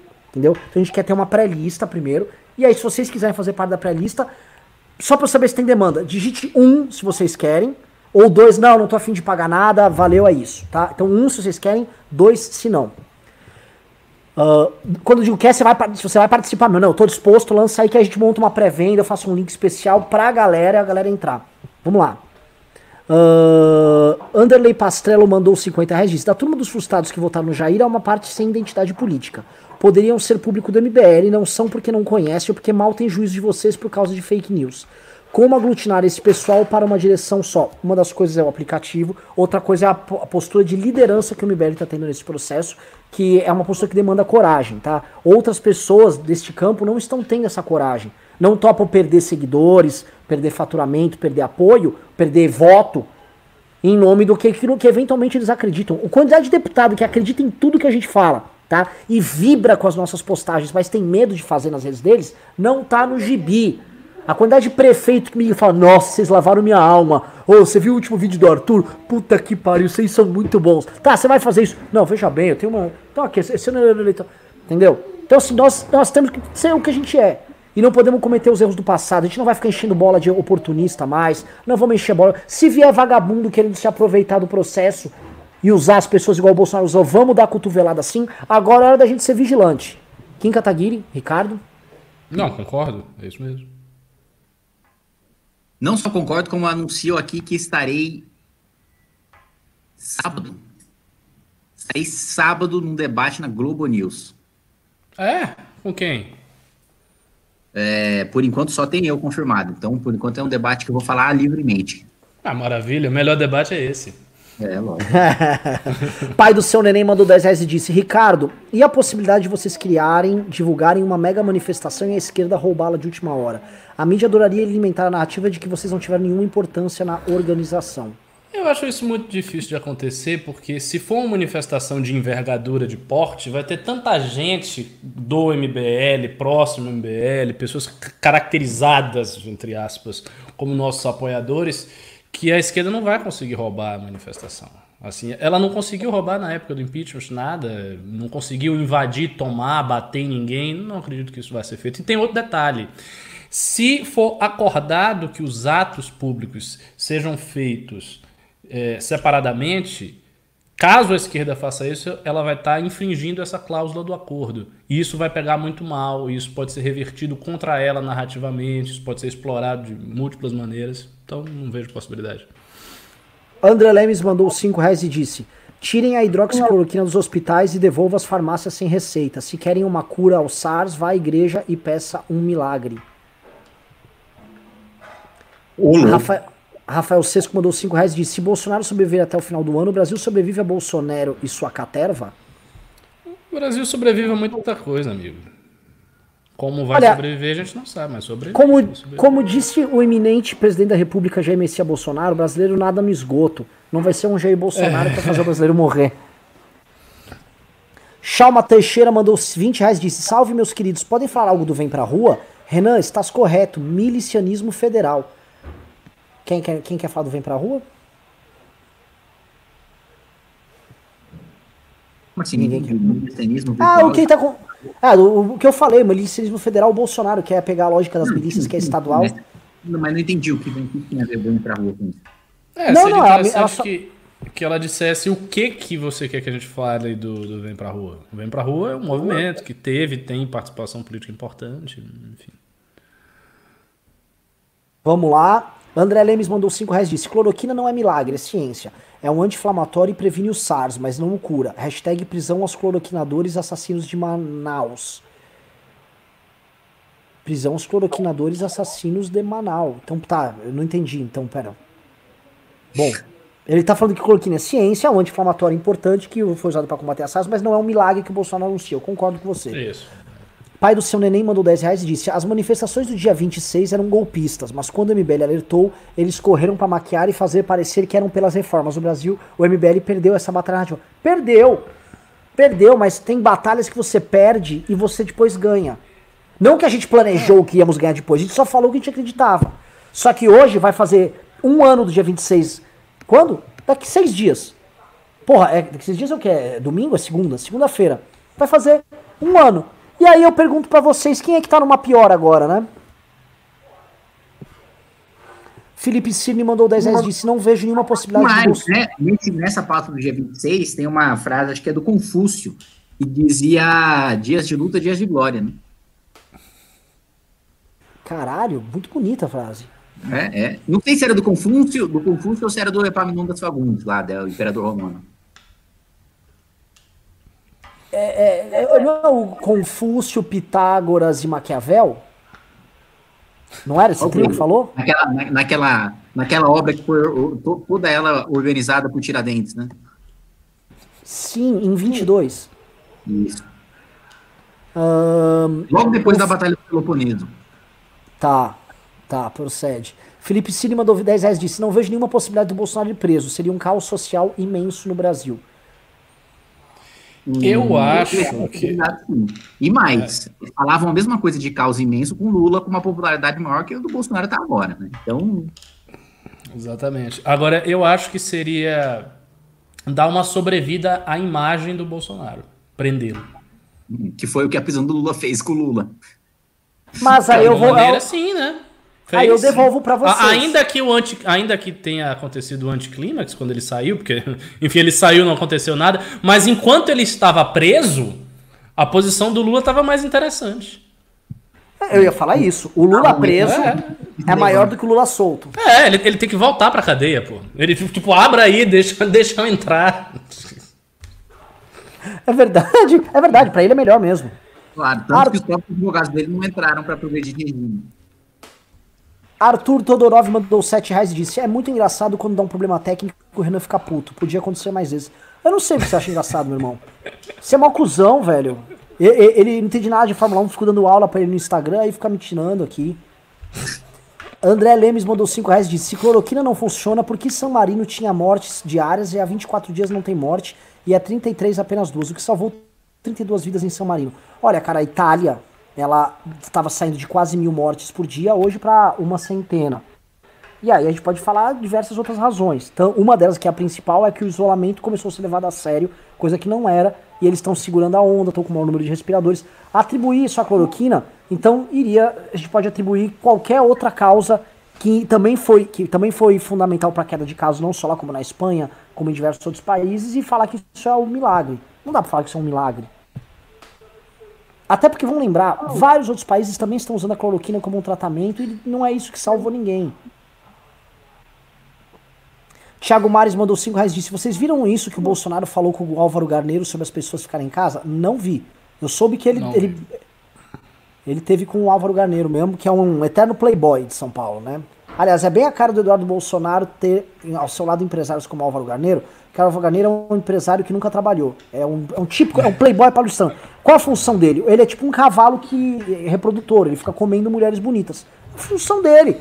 Pô, quem não. Não é ruim, né? Tá Não, ruim, eu- né? muito pelo contrário. Quem sou eu pra criticar a posição do Álvaro Garneiro, tá? Acho. Só que é o seguinte, esta é a posição dele.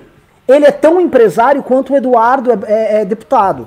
E eles estão lá fazendo esse, esse debate. É isso, o Eduardo é surfista e o Álvaro é comedor. Eles deveriam ficar falando de surf e bunda. Só isso. Ah, Ana Staub mandou do- 20 reais, muito obrigado. Anderson Wood mandou 2 reais, disse adoro açaí. Daval, é melhor ainda. Lucas Silveiro Niencotter Tavares mandou 20 reais, disse Celso de Mello liberando tudo e comprovação de todas as denúncias do Marinho. Quais seriam as próximas etapas para tirar o capitão Cloroquina, sendo que renúncia à utopia? PS, falando em renúncia, Collor vai se F. Kim Kataguiri. Aguardar a denúncia da PGR e pressionar os deputados para votar a admissibilidade da denúncia.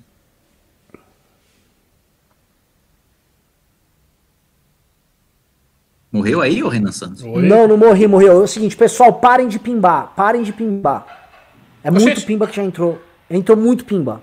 Mas Não entrou agora mais. um de 100 reais, mestre. Não, não, não manda parar, não. Continua aí. eu- de onde- Não, então foi assim, então mandem, mande mais de assim, tudo bem, então a gente vai ficar até 10 da noite, quem vai ficar aqui? Já, aquele, aquela sessãozinha de dotinha É, não tem já pra tá- ver que ele vai fazer o quê? Vai ficar jogando, pô. Fica aí. Ah, mais respeito, preciso estudar, elaborar projetos, perguntar ao presidente da República. Uhum. Pai do seu neném mandou 10 reais e disse, pessoal, mandem um abraço pra minha grande amiga, a doutora Ava, Ava Gina Aquino Pinto Durão. Um abraço tenho- para a vagina aqui no Pinto Durão. Grande doutora Ava. É, Carlos Neves mandou 5 reais e disse: Parabéns, MBL. Se na época do governo do PT tivéssemos tão- tal ferramenta, teria sido mais difícil de assaltarem a gente. Olho no Ministério da Infraestrutura, cuidado. Com certeza, mas a gente era tão pobrinho na época. Ô, a gente fazia um impeachment com o escritório, sério, que a gente tinha de doação, tipo, 7 mil reais no mês. 7 mil reais no mês. Até hoje eu não sei como a gente se alimentou naquele processo, sabia, Kim? Jéssica. Eu sei, muito mal, cara. É, a gente comia no Lanches Unidos, no Quilixo e no Madrigano. que lixo. É, era um- um- uma comida por quilo horrorosa, chamava Quilixo. É, e o cara do, do Lanches Unidos, que é um nome maravilhoso, né? Lanches Unidos é um nome muito bom. É, que eu chamava, se- carinhosamente, eu chamava carinhosamente de Manchester United. É, o Manchester United. É. e era. Era. O cara tratava mal a gente, o bigode. Tinha um cara que fazia uns lanches lá, ele não gostava da gente, tratava mal e ficava por isso mesmo. A gente não tinha muitas opções. Manchester United. Jéssica Brocklehurst mandou 10 libras esterlinas, maravilhoso. E disse: Meu MBL, tamo junto. Quem manda beijo, você é o japa mais fofo do Brasil. Ó. Olha, Brocklehurst é o nome de uma menina que deve ser bonita. Será? Manda a foto de agora. Safadito. Ana Staub mandou 10 reais e disse: Poxa, Renan, devolve o vídeo aí. Estava ocupado e não consegui te dar a devida atenção. Ana, a galera não viu, eu fiquei puto. Eu fiz um vídeo mó legal, fiz um teste, um desafio pra galera, fui brincalhão e tal. Aí chego lá, uma hora de vídeo, 7 mil views. Eu falei: Que isso? Teve nego editando de madrugada o vídeo, pro vídeo chegar quentinho a galera, ah, vou ver, vou ver o Arthur lá mostrar músculo lá. Vai ver o Arthur então. Vai ver, vai ver o Arthur. Não quero vocês aqui. Cleiton Alves mandou 4 reais e falou: Caso impeachment, qual o panorama Mourão presidente? O panorama é composição política, estabilidade, governo de transição e, e debate e debate para as eleições de 2022. Não tem muito segredo, não. É, Rodrigo Moreno mandou 5 reais e disse: Eu cliquei quando vi a notificação, meu mané. E o vídeo estava privado já. Pode liberar de novo, mané. É novo no YouTube? Tá de sacanagem? Não sou novo no YouTube. Ô, louco! O Pimba do cara é muito desaforado, engraçado. E aí, meu mané? Qual E é? aí, Você é novo otário, moleque? Mané, Eu gosto muito assim, o vídeo é dele. Tipo assim, É, libera irmão. devolve meu vídeo aí, seu vagabundo. Tô- tá, tá- tá- assim, tá sob custódia. Se mandarem, se entrar mais 500 reais de pimba, eu libero essa merda aí, porque eu fiquei puto com o meu vídeo. Sabe, fiz, mó, fiz bagulho mó legalzinho aí, fiz um título legal. É, como é que é? Tente não vomitar. Que é o, comparando o Lula e o Bolsonaro, e galera. Nivaldo Lorim mandou dois reais e disse: impeachment ou novas eleições? Impeachment, gente. Lucas mandou então disse: Vocês se afastaram do Reinaldo ou ao contrário? Quase tudo que ele denunciou naqueles textos intitulados A Revolução dos Idiotas em 2017 se cumpriu. Por que vocês não o convidam para seus congressos? Ricardo mais ou fez um. menos, mais ou menos, não é tudo. Assim, veja bem, a postura do Reinaldo Azevedo naquela transição, a meu ver, era uma postura demasiadamente pró-establishment, demasiadamente crítica da Lava Jato. Eu acho que ele não quis entender o papel histórico importantíssimo da operação e não acho que ele foi exatamente justo com o Sérgio Moro nem com a Lava Jato, mas sem dúvida nenhuma o Reinaldo é um grande jornalista e conseguiu prever muitas coisas com acerto.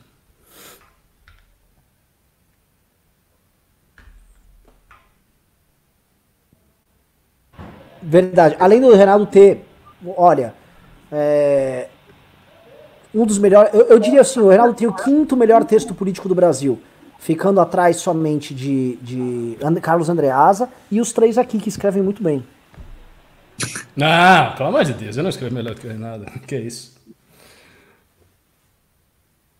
É, eu sei, eu sou um cara inspirado pelo Reinaldo. Eu- como eu disse, eu, eu, eu era travessão reinaldista, hoje eu sou um Andreaso travessista.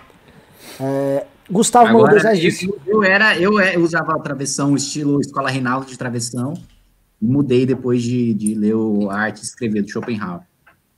Eu, sei que o Ricardo não é um travessãozista e isso diz muito sobre as nossas diferenças políticas aí. Vamos ter, a gente vai ter um cisma aí. Porque eu sou o único travessãozista no MBL, e você pode, falei que outras pessoas que escrevem texto no MBL, eu vou falar, o Ravena virou travessãozista, o, o Kaique Januzzi, tra- altos travessões. Eu o tenho- Kaique, o Kaique ele imita. O, o estilo dele é muito parecido com o seu. O, o- o- é o senti- eu já tenho minha escola, eu quero saber de vocês. Tô de olho, tô de olho. A minha escola é do Arthur, não o do Val, mas do Schopenhauer. Vamos lá, Gustavo mandou dois reais e disse, Kim, debate com o Coppola. Ué, se o Coppola topar um debate, a gente faz um debate aqui no MBL. Taca ali pau, Marco, velho. Atílio José mandou Sobre cloroquina. de cloroquina. Atílio José manda 5 reais e disse: Os membros mais antigos do canal deveriam ser priorizados nesta academia. Acho justo. Acho que quem já é membro do canal, ou seja, que é aquela pessoa que já doa, inclusive, no canal mensalmente, esses caras a gente vai fazer um negócio especial. Claramente, a gente vai, a gente vai fazer um, É. um trabalho especial pra vocês. E depois pra galera. É, vai ser. A gente vai, a gente vai assim. Tem, quem é doador no mbl.org.br barra contribua, esse cara vai ganhar de graça automaticamente. Vai ter várias paradas legais aí. Silvio Rodrigues mandou 7,90 e disse: Mourão não irá fazer as mesmas coisas que Bolsonaro? Kim Katsumoto Katagiri e Ricardo, por favor. Não vai, ele Acho é um cara impossível. que, primeiro, ele não sai é, com esse pro... ele não tem esse projeto. Segundo, ele não sai legitimado pelas urnas e pela força que o Bolsonaro saiu. Terceiro, para ele assumir depende de uma composição política que, se ele tiver essa postura, essa composição política não vai existir. E, e eu duvido muito que ele, primeiro, que ele vá abrir mão. E já fiz outra lista, né, em cima da, da primeira lista. Então, é, subitem 1. É, o subitem 1 da lista A é de que ele, com essa composição política, ele vai fazer essa composição política porque ele quer assumir a presidência da República. Subitem 2 da lista A é de que o perfil dele já demonstrado, é, tanto em entrevistas como em conversas com deputados e comigo mesmo, é de, de, de pragmatismo, mais do que qualquer outra coisa, coisa que não é o estilo do Bolsonaro. Atenas Radical mandou 50 reais diz: Tenho mais uma crítica para fazer. Vocês precisam dar mais destaque ao pessoal dos MBLs regionais. O MBL é muito mais que vocês e galera precisa saber. Assiste o canal Cotidiano Liberal e Renan ficou top o cabelo. Primeiro eu agradeço, meu cabelo realmente eu tô com uma cara de gente, assim, bem mais, bem, não tanto, mas assim, bem melhor do que eu tava antes. É, dois, assista um canal Cotidiano Liberal que eu não conheço. É, o MBL é muito mais que vocês, sim. O MBL é um organismo gigante. As pessoas às vezes só ficam presos nos porta-vozes nacionais. E a galera que dá a vida do MBL são a turma dos núcleos. E por último, vocês precisam dar mais destaque ao pessoal do Cara, assim, ó, o canal do MBL Nacional, ele é uma fonte de renda. Adoraríamos dar espaço para todo mundo, mas vídeos que não, se não for bem um vídeo do Kim no canal do MBL Nacional, ele não entra. Meu vídeo hoje foi mal e eu tirei. Eu mesmo tirei, tá dando até briga com vocês. É isso. Os canais nacionais, eles têm a obrigação de dar bastante audiência, porque se você coloca material regional que não vai dar audiência nacional, você destrói o algoritmo. É da lógica própria das redes sociais. Agora, toda vez que alguém faz algo pronunciado regionalmente, nossa obrigação é divulgar e nós sempre divulgamos o trabalho do Ulisses no Mato Grosso, quando o núcleo nosso arruma uma confusão, o negócio vai. E também agimos localmente, tá? No ano de 2017 e 2018 foram muitas as viagens que a gente fez com o Arthur, com aventuras com os nossos coordenadores lá, ele fazendo Mamãe Falei com vagabundo no, nas cidades, isso acontecia, tá? Gostaria de apoiar mais e queria ter mais meios e instrumentos para fazê-lo. Jefferson Damasio mandou 10 reais disse, na opinião de vocês, qual o melhor indicador que representa o derretimento do Bolsonaro? Boa pergunta. Para mim, é a opinião livre, classificando o governo como regular, ótimo, bom ou péssimo. Isso aí, para mim, é o que representa melhor. Você pra mim, o que representa melhor é, é, o, é, o, engajamento, o aumento do engajamento nas redes é, de direita antibolsonarista. É, porque, assim, eu, eu, coisas precisam ser ditas, tá? Os canais de esquerda que estão comentando também cresceram sua audiência. Tá? O Henry Bugalho cresceu demais a audiência dele. A Gabriele Prioli está tendo audiência alta. Então, assim, a oposição como um todo está crescendo, só que a, a, o crescimento é proporcional para todos. Estamos todos crescendo juntos. Todo mundo que é oposição. E isso para a esquerda, prestem atenção, isso é muito frustrante. Porque eles achavam que ia ser aquela coisa polarizada, o ping-pong. Caiu o Bolsonaro, cai a direita toda e cresce eles. E na verdade, no meio do caminho tem a direita independente e falou: opa, vem pra cá, vem pra cá, vem pra cá. E aí a galera vai ver. Se, ah, não, acho que o Henri Bugalho lá com o Ciro Gomes está falando melhor, não, acho que o MBL está falando melhor, o Nando tá falando melhor. Isso é muito interessante. Isto quebra a própria lógica que todo mundo estava acostumado. João Dias mandou dois reais disse: a Jovem Pan virou uma mídia bolsonarista. O pessoal da Jovem Pan é amigo nosso, mas eles estão cagando um pouco no pau aí na linha editorial. Guilherme César Medeiros não é tão grave assim, não. Mas só que os bolsonaristas estão levantando a hashtag não compre Dell. Eu quero dizer que é, eu utilizo o notebook gamer da Dell aqui, que eu estou utilizando neste exato momento para fazer essa live. E mais, em protesto a esse absurda, absurda manifestação bolsonarista dessa hashtag não compre Dell, eu vou sair daqui do MBL News, vou fazer uma live jogando Dota no meu notebook Dell. O que, que eles estão sabotando a Dell? Eu vi que eles estão atacando umas marcas por causa de um jornal de notícia falsa, não foi? Isso, a Dell tirou os anúncios lá do blog Bolsonaro. do jornal Cidade Online? Lá, o jornal Cidade Online é esse. É um jornal de notícia falsa dos mais canalhas que tem, tá? Esses caras aí, tem, ah, esses caras estão lavando a mão na bacia de sangue, tá? Quantidade de notícia minimizando o, o, o drama do coronavírus, é, cloroquina, não sei o que tal. Esses caras botaram um monte de gente em risco e esses caras circulam nas tias do Zap como rastilho de pólvora, tá? Merecem se dar mal. Pô, para, parabéns às empresas que fizeram isso aí, hein? É por isso que aqui não só vou fazer uma live, como no mês que vem eu vou, mano, tirar investimentos meus da bolsa de valores para comprar um Alienware. Uh, Guilherme César Medeiros mandou o 10 reais disse: o novo não se posicionou efetivamente para impeachment. O que vocês acham desse distanciamento? Isso tudo é construção, tá? Construção política, conversa, diálogo. Sabemos, por exemplo, que o João Amoedo, que não é presidente, mas é presidente de honra, vamos dizer, do novo, ele, ele é a favor do impeachment e sei que ele trabalharia para construir isso conosco e acho que vamos conseguir sim é, ter o novo conosco muito rápido. Marcelo Espósito mandou 7,90 e disse: Quero participar da pré-venda. Opa! Felipe Nakamura mandou 18,90 e disse: Eu quero ser o primeiro a assinar essas aulas. Hashtag liberem a verdinha. Ele tá falando verdinho o quê? Por acaso ele tá se referindo à, cor, a cor favorita do mundo islâmico, Ricardo? Acho que seria isso, hein? Eles querem que liberem a bandeira verde. Lucas B mandou 18,90 e disse: Vocês podem eventualmente se unir com o VPR em manifestação, já que eles estão contra o bolso. V VPR vem. Aí você quer parceiro, parceiro de grandes lutas. É, é, com certeza. A união com o VPR seria a mais natural do mundo.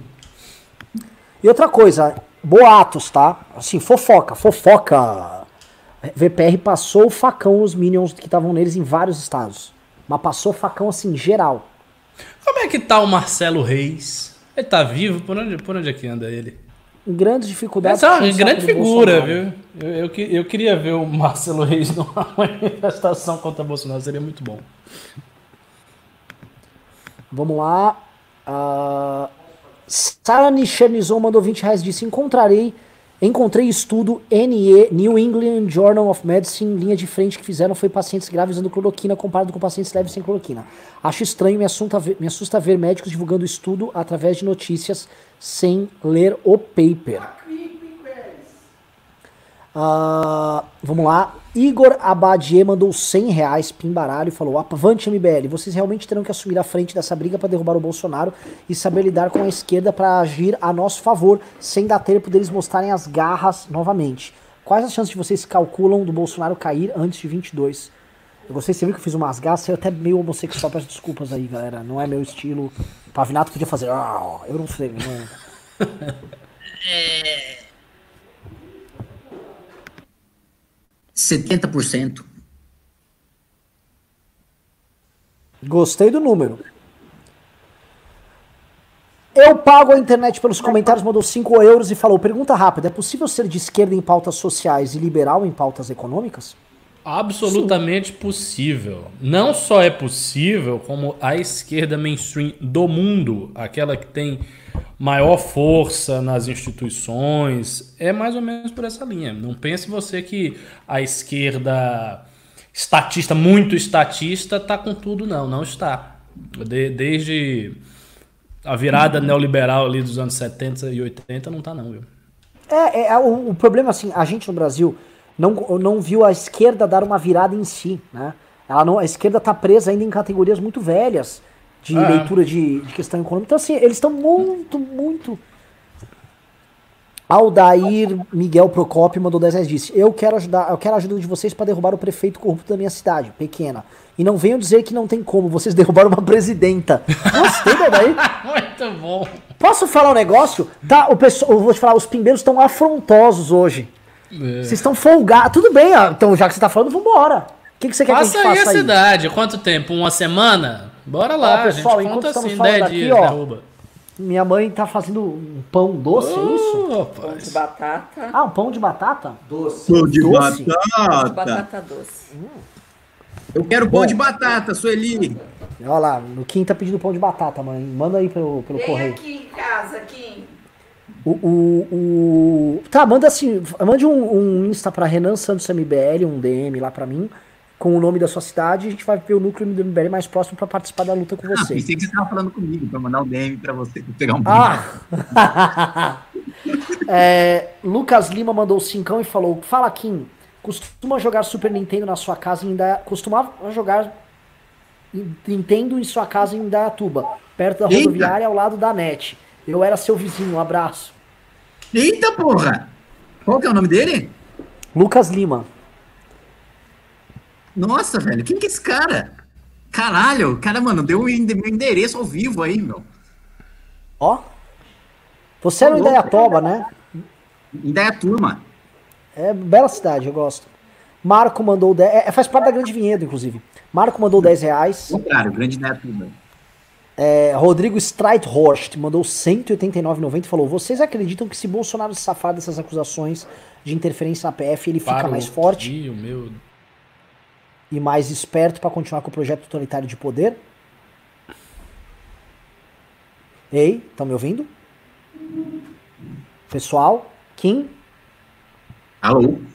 vocês estão me ouvindo? Travou caí? vocês também? Travou.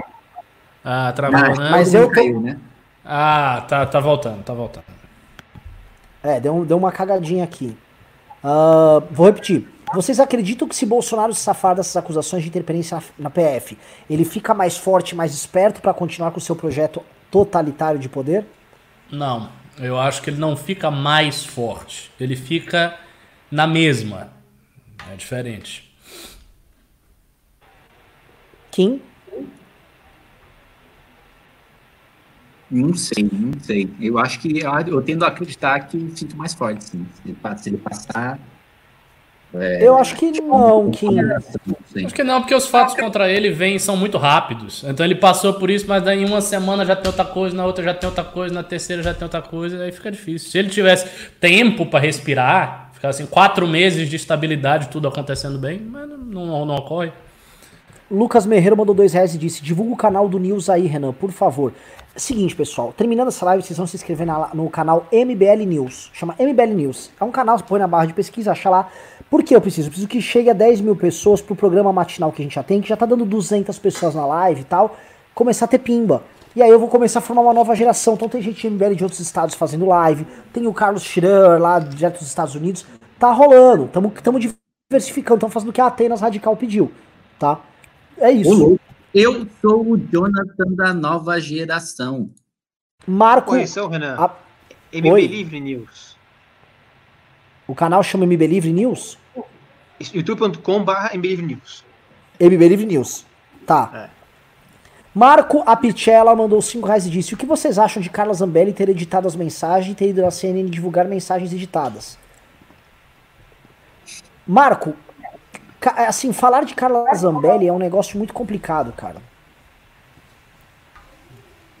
Prefiro falar assim: é, o que que você esperaria da Carla Zambelli?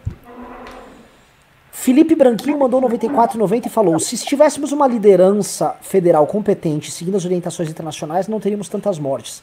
Saímos de uma esquerda corrupta para cairmos de uma direita autoritária, corrupta e antipática. A bola é de vocês. Pimbaralho. Calma, não entendi. Ah, não, absolutamente certo, claro que assim, teria menos mortes, seria mais racional o modo como o Brasil está em- enfrentando o problema. Você pode verificar uma coisa, que o Brasil é um dos piores casos mundiais no enfrentamento do Covid. Isso já, já é fato, é um dos piores casos mundiais. Por que será que isso acontece?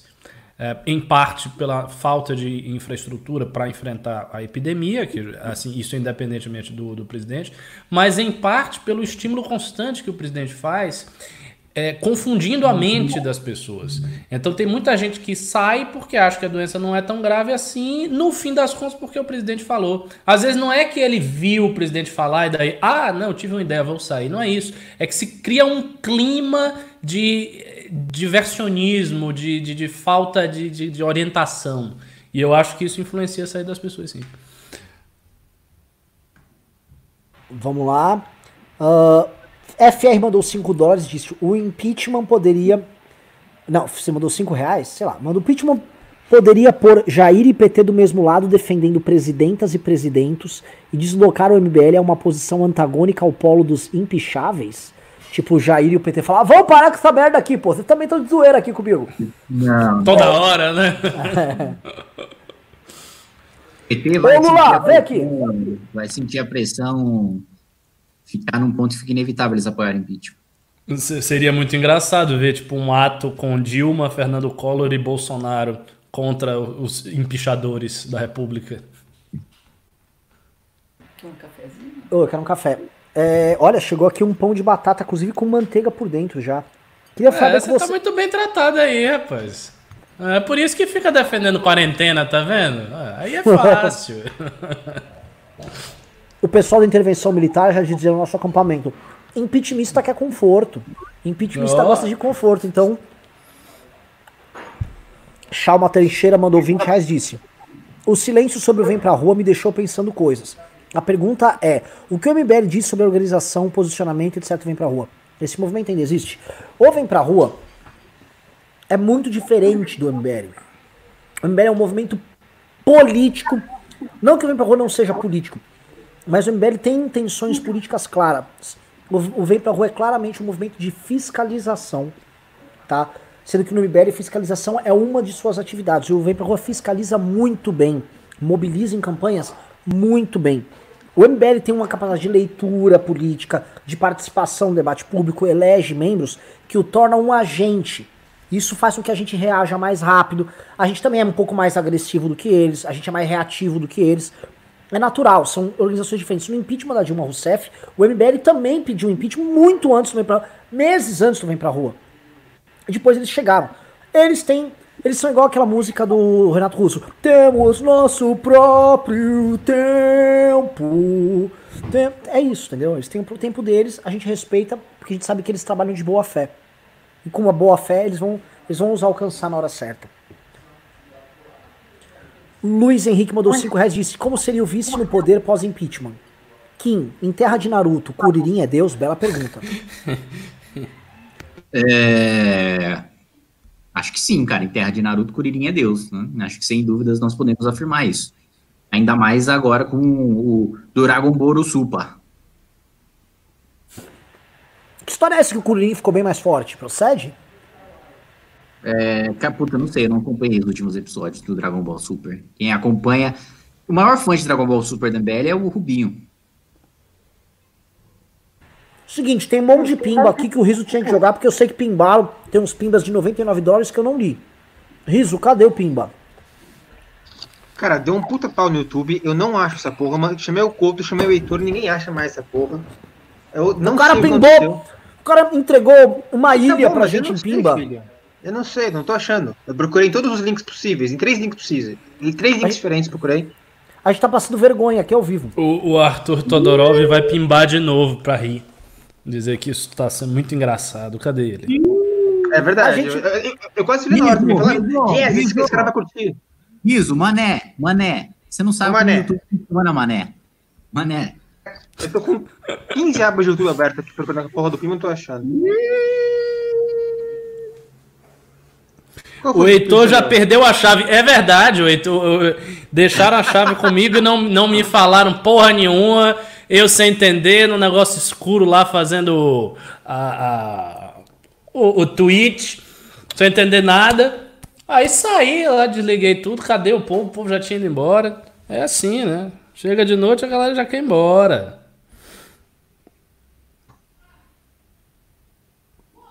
Bom, eu vou aproveitar esse pau pra ir ao banheiro. Kim vai ao banheiro e eu vou ler aqui. É, Marco mandou 20 reais e falou: Fui bloqueado do perfil do Instagram dela, Carla Zambelli, por ter perguntado o motivo de ter excluído as mensagens e ter ido até a CNN. Além disso, tenho notado que as mídias sociais deles têm excluído comentários. Eles estão na defensiva, Ricardo Almeida. Não, é, é, isso é na- natural, né? Que, que eles estão na defensiva. Porque assim, já se formou também uma, uma espécie de militância anti-Bolsonaro, que incomoda. A galera vai lá e questiona e bota o dedo na ferida. Como diz o Rodrigo Constantino, esse gado do MBL, centristas. Esse gado do MBL. Não é gado do MBL, mano. É, é assim, a gente nem sabe quem são essas pessoas que estão batendo nele. É porque ele é um gado, é um gado do Bolsonaro, porra. E aí, Riso? Então, a The Closing acabou de mandar no Instagram o pimba de 99 dólares do Sérgio Henrique Santos, que falou: pelo trabalho que vocês estão fazendo, parabéns, várias palminhas. Valeu. Obrigado. Cara, o MBL nasceu pra isso. Ele é um baita de um órgão de fiscalização, tá? Obrigado pelo seu pimba. As pessoas entendem a função do MBL quando pinta uma grande crise nacional e as pessoas não sabem pra onde correr, aí os filhas da puta, traidores da pátria estão lá, de braços abertos, prontos pra fazer o melhor trabalho possível. Que não basta estar certo, você tem que ser bom no que você faz. E a gente é bom pra caralho no que a gente faz. Modéstia à parte, eu tô pra ver um deputado melhor do que o Kim, eu tô pra ver um analista político melhor do que o senhor Ricardo Almeida, um filósofo, tá? Que ainda tem superpoderes, isso aí ficar pra outros, outros, outras discussões, tá? Então, É, é isso. Quero ver, me entregue outro movimento que faça isso. Me entregue uma organização política, tá? Com pessoas tão jovens e tão boas ao mesmo tempo. Presta atenção, Ricardo. É como se, é, de fato, a gente representasse o que há de melhor politicamente nessa nova geração. Não, é mesmo. Eu, eu sempre achei, eu sempre achei. Quando, quando eu entrei no MBL, eu não conhecia o movimento. Então eu entrei como se fosse um instrumento, assim, para mim na minha cabeça era um instrumento da direita. Eu já era direita há muito tempo e estava lá e entrei. E aí eu fui vendo que a direita fora do MBL fazia tanta merda, e isso foi me irritando tanto que eu mudei. Tipo, eu pensei, não, eu vou militar agora pelo MBL. Foda-se o resto. O resto não vai para lugar nenhum, é, aqui é a organização e tá acabado. E até hoje tô nessa perspectiva. Tanto é, vez você falou, o sucesso da direita no Brasil depende do MBL. Pra é mim, é, depende. É verdade, porque é o seguinte, a direita tá absolutamente destruída nesse instante, com todas as suas causas. Se a gente for tratar a direita também como conjunto de valores e causas, essas causas morreram. Todas agora com o Bolsonaro. E se a gente não criar uma saída para essa merda, é, Marco mandou 10 reais e disse: Nós estamos vivendo um período bolsonarista, muito parecido ao período do PT. Na verdade, eles invejavam o PT e fizeram tudo para que pudessem fazer o mesmo. Que deprimente. Eu, não, eu posso falar, o Olavo pensa assim. O Olavo é um cara que ele cita muito, ele, ele vai lá e fica desconstruindo os métodos da esquerda simplesmente para reimplantá-los à sua maneira. É impressionante. O Olavo foi comunista. Sim. foi comunista. Assim, ele e, e, assim, você sabe qual era a função dele como jornalista comunista? Hum. Era denunciar as pessoas. Ele denunciava, ele perseguia, ele fazia o que ele faz hoje, só que na estrutura de poder revolucionária. Continuou. Você sabe quem fez uma observação muito interessante no livro, cujo título agora não me lembro? A Hannah Arendt. A Hannah Arendt, falando sobre os conservadores americanos anticomunistas que vieram egressos do comunismo, ela comenta o seguinte: ela diz, quase todos eles continuam com os mesmos traços autoritários que eles tinham do comunismo, só que agora são anticomunistas. É um comentário que ela faz em alguma obra que agora eu me esqueci qual é. E é verdade. Procede, Ricardo, que boa parte dos uh, conservadores ou os neoconservadores americanos do século XX, eles eram trotskistas arrependidos? Vários, vários. O, o, o, o Kristol era, uh, o, o, depois o David Horowitz também, eh, já tem dois nomes. E, e, tem mais umas figuras assim. Mas eu, eu acho que mais do que trotskistas, também não tinha tantos trotskistas. O que tem muito no, na galera neocon são os discípulos do Leo Strauss. Os straussianos estão ultra bem representados nas fileiras do neoconservadorismo. Tanto é que o Paul Gottfried, que é um adversário histórico do neoconservadorismo, praticamente chega a dizer que o neoconservadorismo é um, uma linha do straussianismo. Leonardo II mandou 15 reais disse: Vi em entrevista da deputada PSLista, professora Daiane Pimentel, crescida na esquerda, que ajudou o Bolso na Bahia, hoje anti-bolso e xingada de merdinha pela Bia Kicis. Figura muito interessante, vale chamá-la. Não vale chamá-la. Leonardo, adoro você, você é um pimbeiro aqui. Essa mulher é uma oportunista, carreirista, tá? Gente do pior tipo, e não é porque ela tá atacando o Bolsonaro agora que ela se tornou melhor do que ela era. Ela vai ser um. Ela é, um caso, um instrumento a ser usado aí nessa causa. Para mim, ela é um voto a favor do impeachment. Tá? Tem é, tanta é, dignidade. A e, e um detalhe, assim, ela não atacou o Bolsonaro, ela não rompeu com o Bolsonaro. O Bolsonaro rompeu com ela e jogou ela numa posição que a obrigou a ter a postura que ela tem.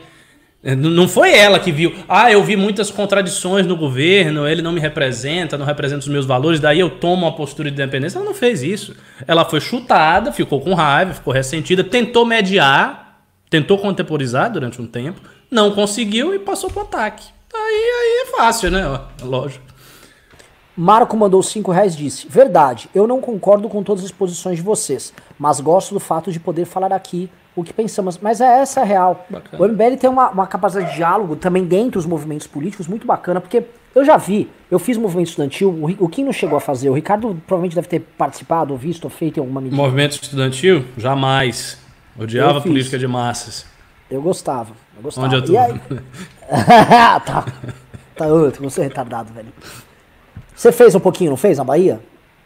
Não, não. Movimento estudantil, nada disso. O que eu fazia, assim, a gente tinha um grupo de estudos, que foi a primeira iniciativa da direita baiana, que durou muitos anos. Era um grupo de estudos conservadores que passou praticamente todo mundo que era da direita na época.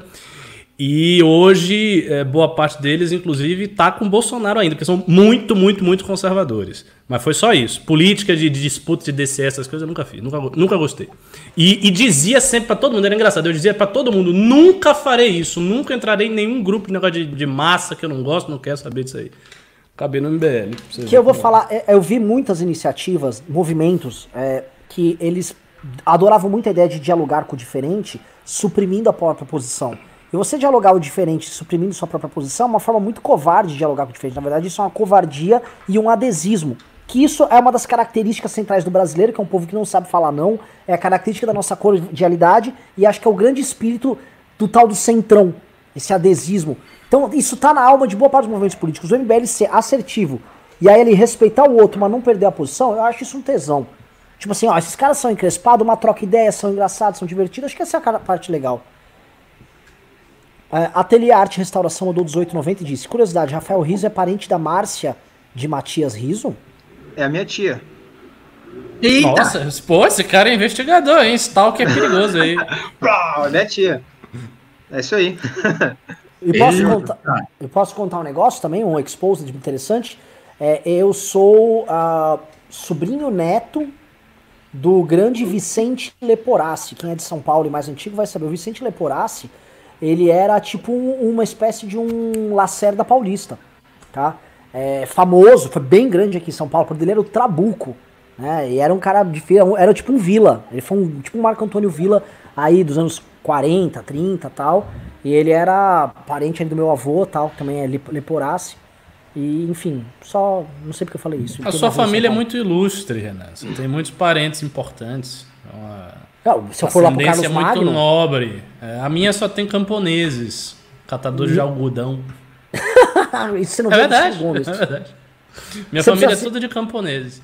Eu só quem mudou foi meu avô, que era muito violento e entrou pro exército, fez carreira no exército e a família saiu da pobreza atávica. Atávica. Atávica. Aí você aprendeu palavras como atávica e interregno. É, pois é, exatamente para que por meio da cultura a gente se evadisse da pobreza. É verdade. Por meio da cultura a gente se evadisse da pobreza. Da pobreza. É, é, um, é um herói. É um herói. Eu, eu, fico, eu fico até com vontade de evadir mais ainda ele. o Rodrigo Carvalho mandou 1890 e falou: O cenário de causa econômico atual está escrevendo um novo capítulo na literatura do liberalismo, devido à necessidade de intervenção do Estado está. Eu, eu quero ver, inclusive, quais serão as reflexões, se, se continuar vivo, né, do professor Antônio Paim, que já está muito idoso. Mas ele refez o livro dele, ele reescreveu o livro dele, História do Liberalismo Brasileiro. Eu tenho a edição refeita, mas ainda não li. O Alex Catarino me passou, enfim, por cordialidade, eu ainda, ainda não li. Mas com certeza é um novo capítulo da história do liberalismo e um capítulo bem negro, viu? Bem sombrio. Kim Katsumoto Katagiri é, de, saiu do chat. Estamos aqui com o Alan dos Santos do canal Terça Livre. Como é que tá, Alan? Olha, Renan, o governo vai muito bem.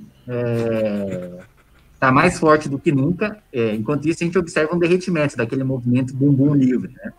E cada vez mais perde seus seguidores, né? Enquanto é, o meu canal vai muito bem. Estou morando em Brasília agora, tenho um bom carro tal. Da hora aqui. Posso fazer uma entrevista com você, Alan, aqui? Claro, claro, fique à vontade. Alan, é. Alan. Eu, tenho medo, é... eu não tenho medo da extrema imprensa. É, eu queria saber, Alan, é, como é que tá indo essa cooptação aí do governo pelo Centrão? Você falou que o Paulo Cogos que faz parte, que se não fizer isso não governa. Como é que, como é que você vê isso aí? É isso, esse pessoal do Bumbum Livre é hipócrita. Sempre falou de, de articulação política, estava no colo do governo Temer, e agora vem criticar o Bolsonaro porque ele aceita é, indicações técnicas, profissionais ali, do, do Ciro Nogueira, do Arthur Lira, do Gilberto Kassab, é, enfim. É, você precisa conversar, você tem que ir lá conversar com todo mundo, né? A gente apoiou o Rodrigo Maia para presidente da Câmara por pragmatismo. O presidente Jair Bolsonaro está corretíssimo em abrir esses canais de diálogo, porque se for para fazer frente para a extrema imprensa, para a esquerda vagabunda e para essa new left oportunista da MBL, tem que fazer acordo com o diabo. É uma pergunta, é, outra pergunta número dois aqui. O Ricardo acho que também pode fazer uma pergunta para você, Alan. Queria saber é, como você está vendo as possibilidades de impeachment do Jair Bolsonaro. Zero. Zero chance de qualquer tipo de impeachment, de denúncia. Isso aí é, a gente sabe que é uma conspiração contra o presidente, né? É, que tenta apeá-lo do poder há muito tempo, né?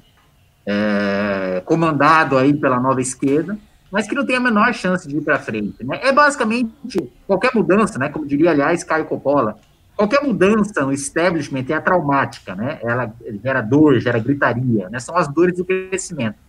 Essas são as dores do crescimento da democracia brasileira. Né? Não aceito que Jair Bolsonaro foi eleito democraticamente, com uma maioria de votos, 54 milhões, e que agora precisa governar o país, e tento desesperadamente fazer com que ele não tenha condições de governar esse país, para depois esses mesmos que inviabilizam o governo agora, depois de 2022, gritarem, tá vendo, ele não conseguiu governar. Aí vão apoiar o Dória, vão apoiar o Ítalo, enfim. Ricardo, pergunte uma coisa pro Alan aí. Quando é que vai rolar a ucranização do Brasil? Porque eu fiquei sabendo que o pessoal da Sarah Winter apanhou do PCO. Então, assim, as forças de ucranização do Brasil estão meio fracas. Como é que vai rolar isso aí? É, são fascínoras, né, do PCO, com certeza com ligação ali com o MBL e que, que foram atacar o nosso protesto legítimo, pacífico, democrático. Né? Em nenhum momento a gente quis dar qualquer caráter de milícia, qualquer caráter militar ali. São brasileiros, patriotas, gente de bem, e está lá para apoiar o nosso presidente. Inclusive reza lá. Outro dia foram uns, uns, médicos babacas lá atrapalhar a nossa oração, a gente teve que bater neles, né? Mas é. Acontece, mas é, né? Tá atrapalhando é, a oração, porra atrapalhar a oração, uma coisa sagrada. A gente não tem o menor respeito nenhum, né, por Deus, por Jesus Cristo, que apoia o nosso presidente Bolsonaro. Ô Alan, por que, que você não tá fumando agora? É, não tô fumando porque parece que é uma contraindicação, né? Fumantes não podem tomar cloroquina. E outra coisa, é, você tem um vídeo famoso onde você dança e fala Corona é o K. Você repete isso? Você, você também acha que é um vírusinho vagabundo? Lógico, né, lógico. É, diferente do MBL, por exemplo, que defende o coronavírus, né?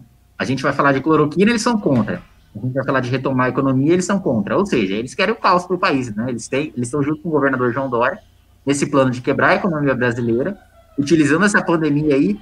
É, é, pra você ter uma ideia, sei lá, a gente morre mais de, de, de ah, isolamento diminui morte por coronavírus. O isolamento também diminuiu morte por acidente de trânsito agora. Então, muito simples, vamos proibir o carro, né? Uma coisa tão imbecil que essa gente defende que acha que, que, que faz algum sentido. Olha, eu vou ler alguns últimos pimbas aqui, tá? Aí o Alan comenta. Renan, faltou ler dois pimbas sobre a Gabriela Prioli e sobre o pessoal que tá aproveitando nas estações. Pô, bem, que bom que você avisou os pimbas. O da Gabriela Prioli é o seguinte, perguntou o que, que a gente acha da Gabriela. Eu tenho um vídeo chama Quem é Gabriela Prioli, tá aí no canal. Só queria fazer um comentário, não é julgamento de valor, tá? É um comentário. Por coincidência, tanto a Gabriela Prioli quanto o Augusto Botelho são advogados ligados à defesa dos réus lá da Operação Lava Jato. E meio que são da mesma turma ali, né? Não estou julgando nada, só estou falando que tem uma turma nova ligada ao campo da esquerda, com uma argumentação mais técnica, surgindo no debate público. O próprio Henrique Bugário, com uma outra linha, não é dessa mesma turma, mas vamos dizer uma geração nova. E esses caras estão chegando, tá? Eles pegaram as presas fáceis do campo da direita, quando falou o Coppola, Tomé Abduc. Os caras passaram o trator por cima e tiraram onda. Felipe Neto, muito próximo deles. Fiquei sabendo alguma coisa que o Felipe Neto cuida das redes sociais da, da Gabriela Prioli, do, pelo menos do YouTube dela, a empresa do Felipe Neto. Fiquei, pode ser que eu tô falando besteira, tá? É, então, assim, é, é uma nova turma que chegou. A Gabriela fala, não sou de esquerda, não quero me resumir. Você é de esquerda, Gabriela. A Gabriela é de esquerda e não há mal nenhum em você se identificar como esquerda. Nós vamos discordar de você, mas é de esquerda, tá fazendo um trabalho ali com a Anitta tal. É uma esquerda que se propõe a ser mainstream, tá? É um tipo de esquerda diferente, não vai vir com, pelo menos ela, também o professor Augusto Botelho, não vou vir com aqueles arrobos petistas. Não acho que ela vai sair passando pano pro PT a todo momento. Mas é, um, é uma esquerda, ponto. É, é, agora eu vou dizer uma coisa. É, essa esquerda toda, Bugalho, ela, esse povo todo que você citou, é o seguinte, assim, eles não têm estofo intelectual mesmo. Então, no fim das contas, o debate da esquerda vai continuar sendo conduzido mesmo pelos velhos mandarins da esquerda que estão junto com o PT, só com essa turma aí, Safatli e companhia. Não acho que esse pessoal que está aparecendo vai ter nenhum tipo de condução do processo ou, ou pegar uma te... não, agora a coisa vai ser assim. Eles vão meio que recebendo essas informações que estão na atmosfera e adaptando do melhor jeito. Mas não é um fenômeno parecido com o que aconteceu com a direita? Influencers Sim. e agentes usando as redes sociais. Sim. Eles estão eles É, estão tem- tem repetindo um modelo da direita. Mas é verdade, aqueles grandes nomes de Marina Chauí. Teve aquele que morreu agora, é, Boris Rui Fausto? Fausto. Rui Rui. Fausto. Rui Fausto. Rui, Rui, Rui, Rui, Fausto. É, ah, Paulo Romero Lanza mandou 5 reais e disse: Pessoal, o Bolsonaro seria pro Brasil que o Macri foi na Argentina? Uma perda da chance da direita mostrar um governo de sucesso e acabar com a esquerda? Alan dos Santos, o que, que você acha? Olha, eu acho que com certeza é, a gente precisa promover o enfrentamento para preservar nossa sociedade judaico-cristã e todos os seus três pilares, né? E nesse sentido é fundamental que a gente promova essa luta de uma maneira mais agressiva possível, né? Acho que a gente precisa ter agora a ousadia dos canalhas, né? É, e, e com essa ousadia dos canalhas a gente fazer o enfrentamento e, e assim, eu falei isso já em reuniões privadas e eu peço que isso aqui não saia daqui, mas se precisar, a gente precisa estar pronto para matar, para defender o conservadorismo, né? que é, em última análise, que, os valores que a gente defende. Ô Alan, assim, eu fiquei sabendo que você falou isso.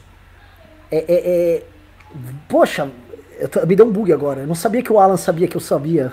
Ou eu que eu sabia, o Alan sabia, enfim.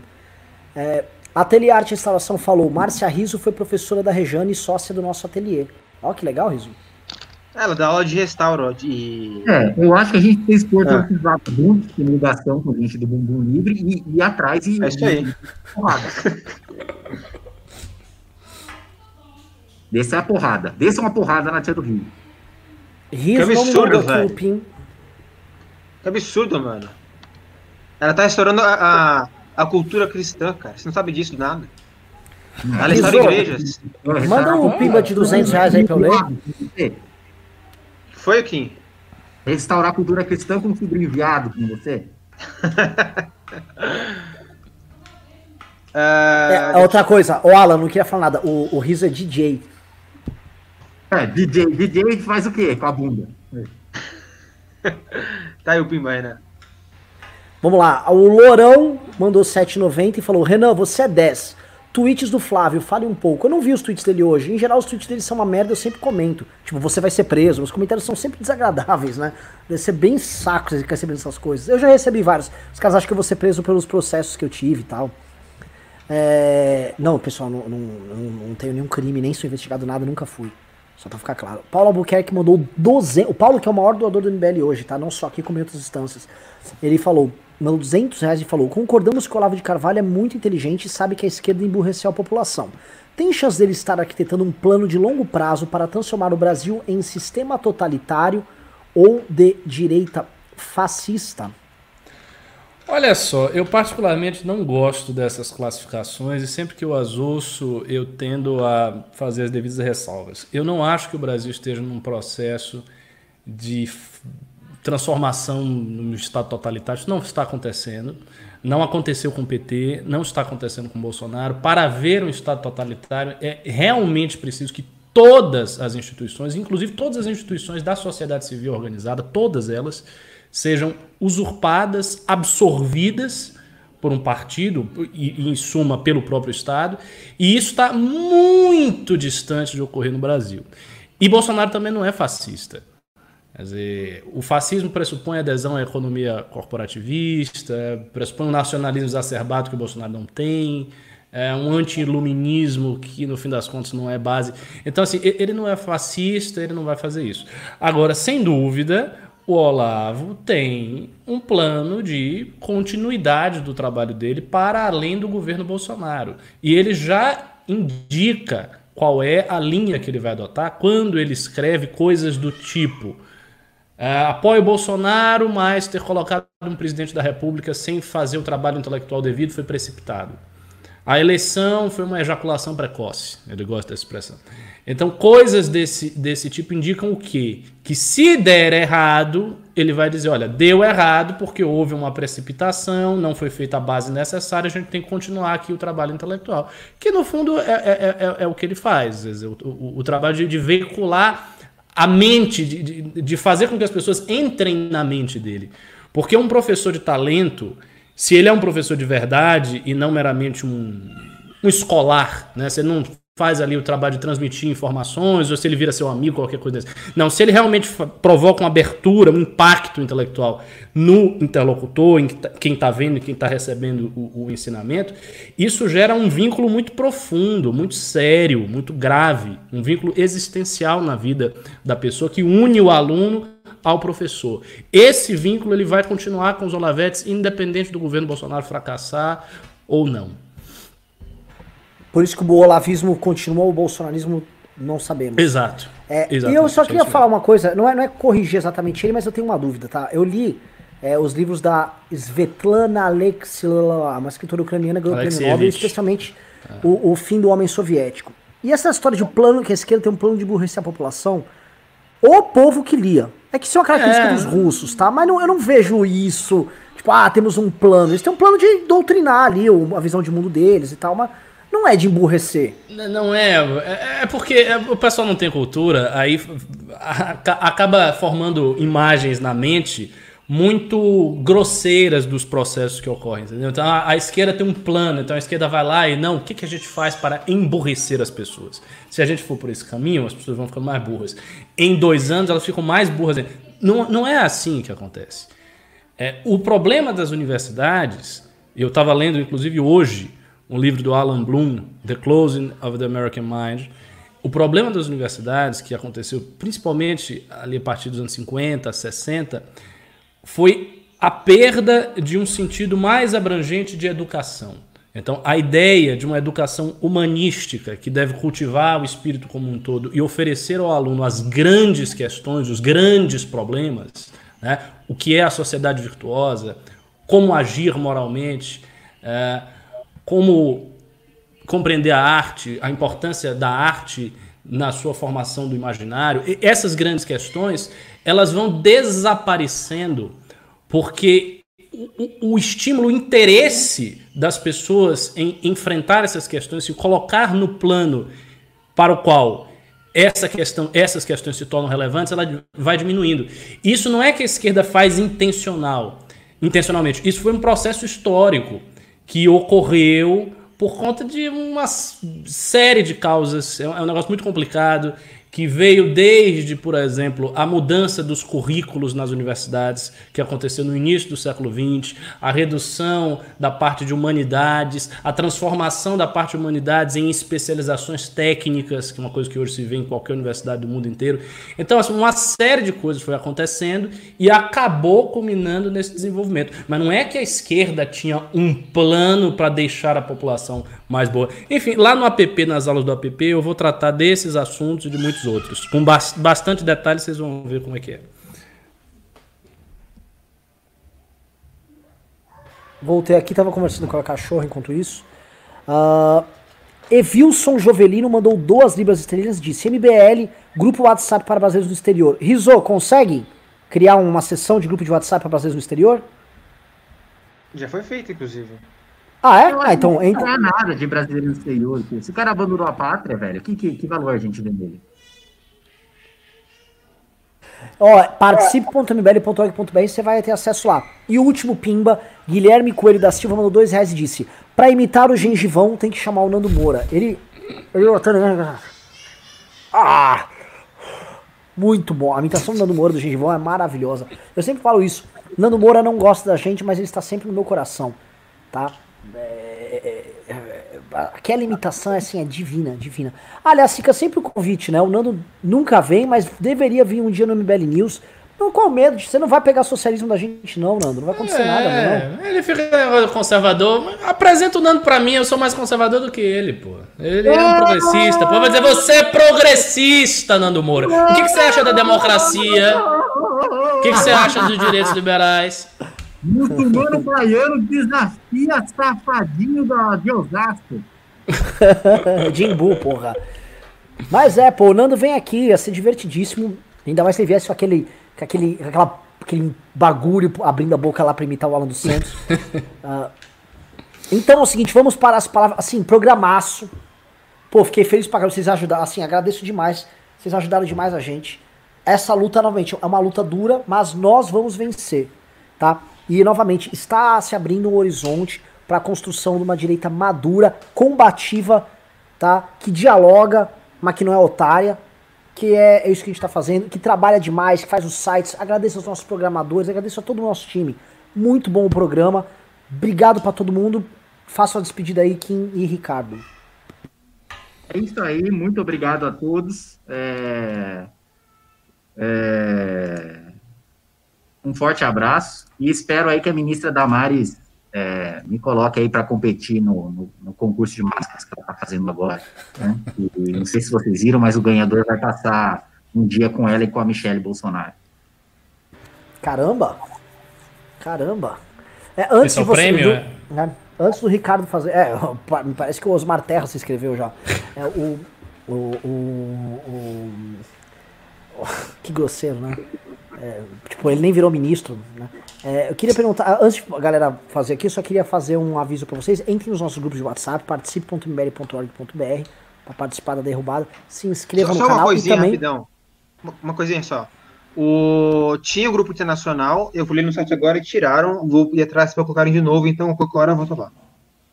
Tá, risou outra coisa, tá? Temos um pequeno vídeo, um dos vários vídeos da briga, tá? Tá do PCO.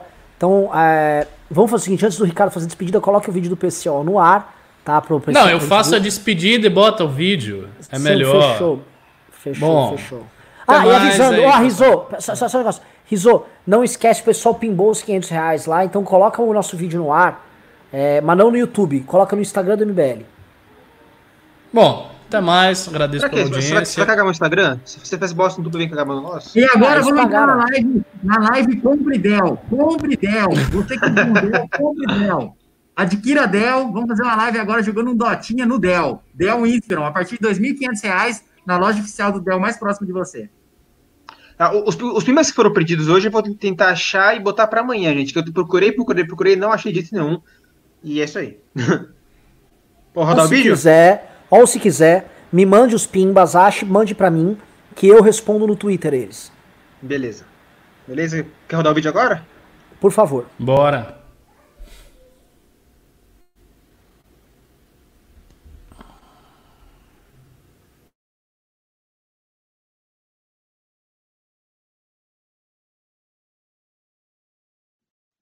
Tá sem áudio, Rizão?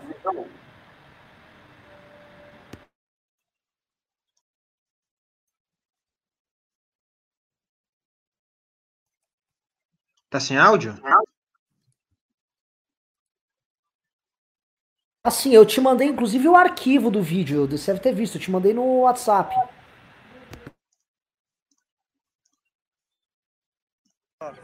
Senhora, que sacanagem. Já a bandeira do Brasil. Aí.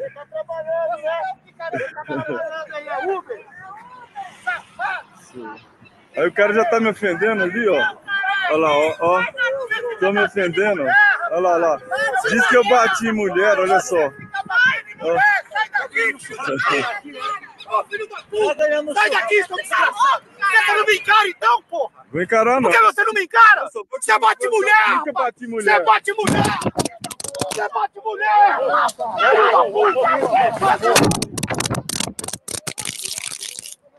Enfrenta a ordem, porra! Vocês estão entendendo? A esquerda é muito escrota. Nossa. Nossa. Mas eu só queria te avisar, tá? essas coisas. Tá, mas posso te falar, Ah. Ô, Ricardo? É, Há uma justiça divina aí. Sabe por que, que ele fala que esse cara bate em mulher? Eu sei, porque teve uma mulher que apanhou. Deste cara. Ah, foi do mesmo? Ah, Do então, mesmo, então cara. valeu. Então tinha que ter batido mais, pô. Se foi do É, mesmo, tem sim. que descer outro. Foi o cara que bateu na enfermeira. Ah, filho da puta, então. Então apanhou foi pouco. Porque eu pensei que fosse. É, porque eu pensei que fosse aquelas alegações que esses caras sempre fazem. Os caras pegam genericamente, apontam o Kim e dizem: vocês batem mulher. Porque todo direitista bate mulher, vai lá e bate no Kim. Isso aí é conversa. Não, não, a Mas foi o cara. é. Foi o cara, foi o cara, o cara já vinculou o vídeo nas redes dele e a imprensa já deu matéria, foi específico. Porque aquele cara, ele é uma espécie de guarda-costas é, miliciano do Bolsonaro, ele fica andando no Brasil, se você faz um ato contra o Bolsonaro, ele vai arrumar treta com você. Ele é um capanga do Bolsonaro. Aí ele foi, É, ficou uma briga com o PCL, apanhou. É Apanha. isso. Galera, beijos e abraços aí pra vocês. Obrigado. Goodbye. Ah, pera, tem mais um pimbaralho. Eu vou ler, vou ler. Manda aí, manda aí. Pera, pera aí, chegou, chegou agora. Chegou agora, peraí. Cadê, cadê, cadê aqui? Explode ele, Ricardo. Não, não, não. Ainda não. Ah, Igor Abadia mandou 100 reais e falou: Avante MBL, vocês realmente terão que assumir a frente dessa briga pra derrubar o Bolsonaro e saber lidar com a esquerda pra agir a nosso favor, sem tempo. Não, eu li esse pimba. Mas isso Das já foi, é. Quais as chances de vocês calculam de Bolsonaro? Quem falou 70%? Ah, então me perdoe, me perdoe me Nossa, confundi risou. aqui. Que vergonha. cara. Errou! A culpa é do YouTube, não é minha. Falou, falou. é isso Põe no aí. ar, põe no ar meu vídeo lá no Instagram. É Aí, isso. meu irmão, Falou. não tem nada do YouTube. Entre na, entre na live do Dotinha agora. Live do Dotinha.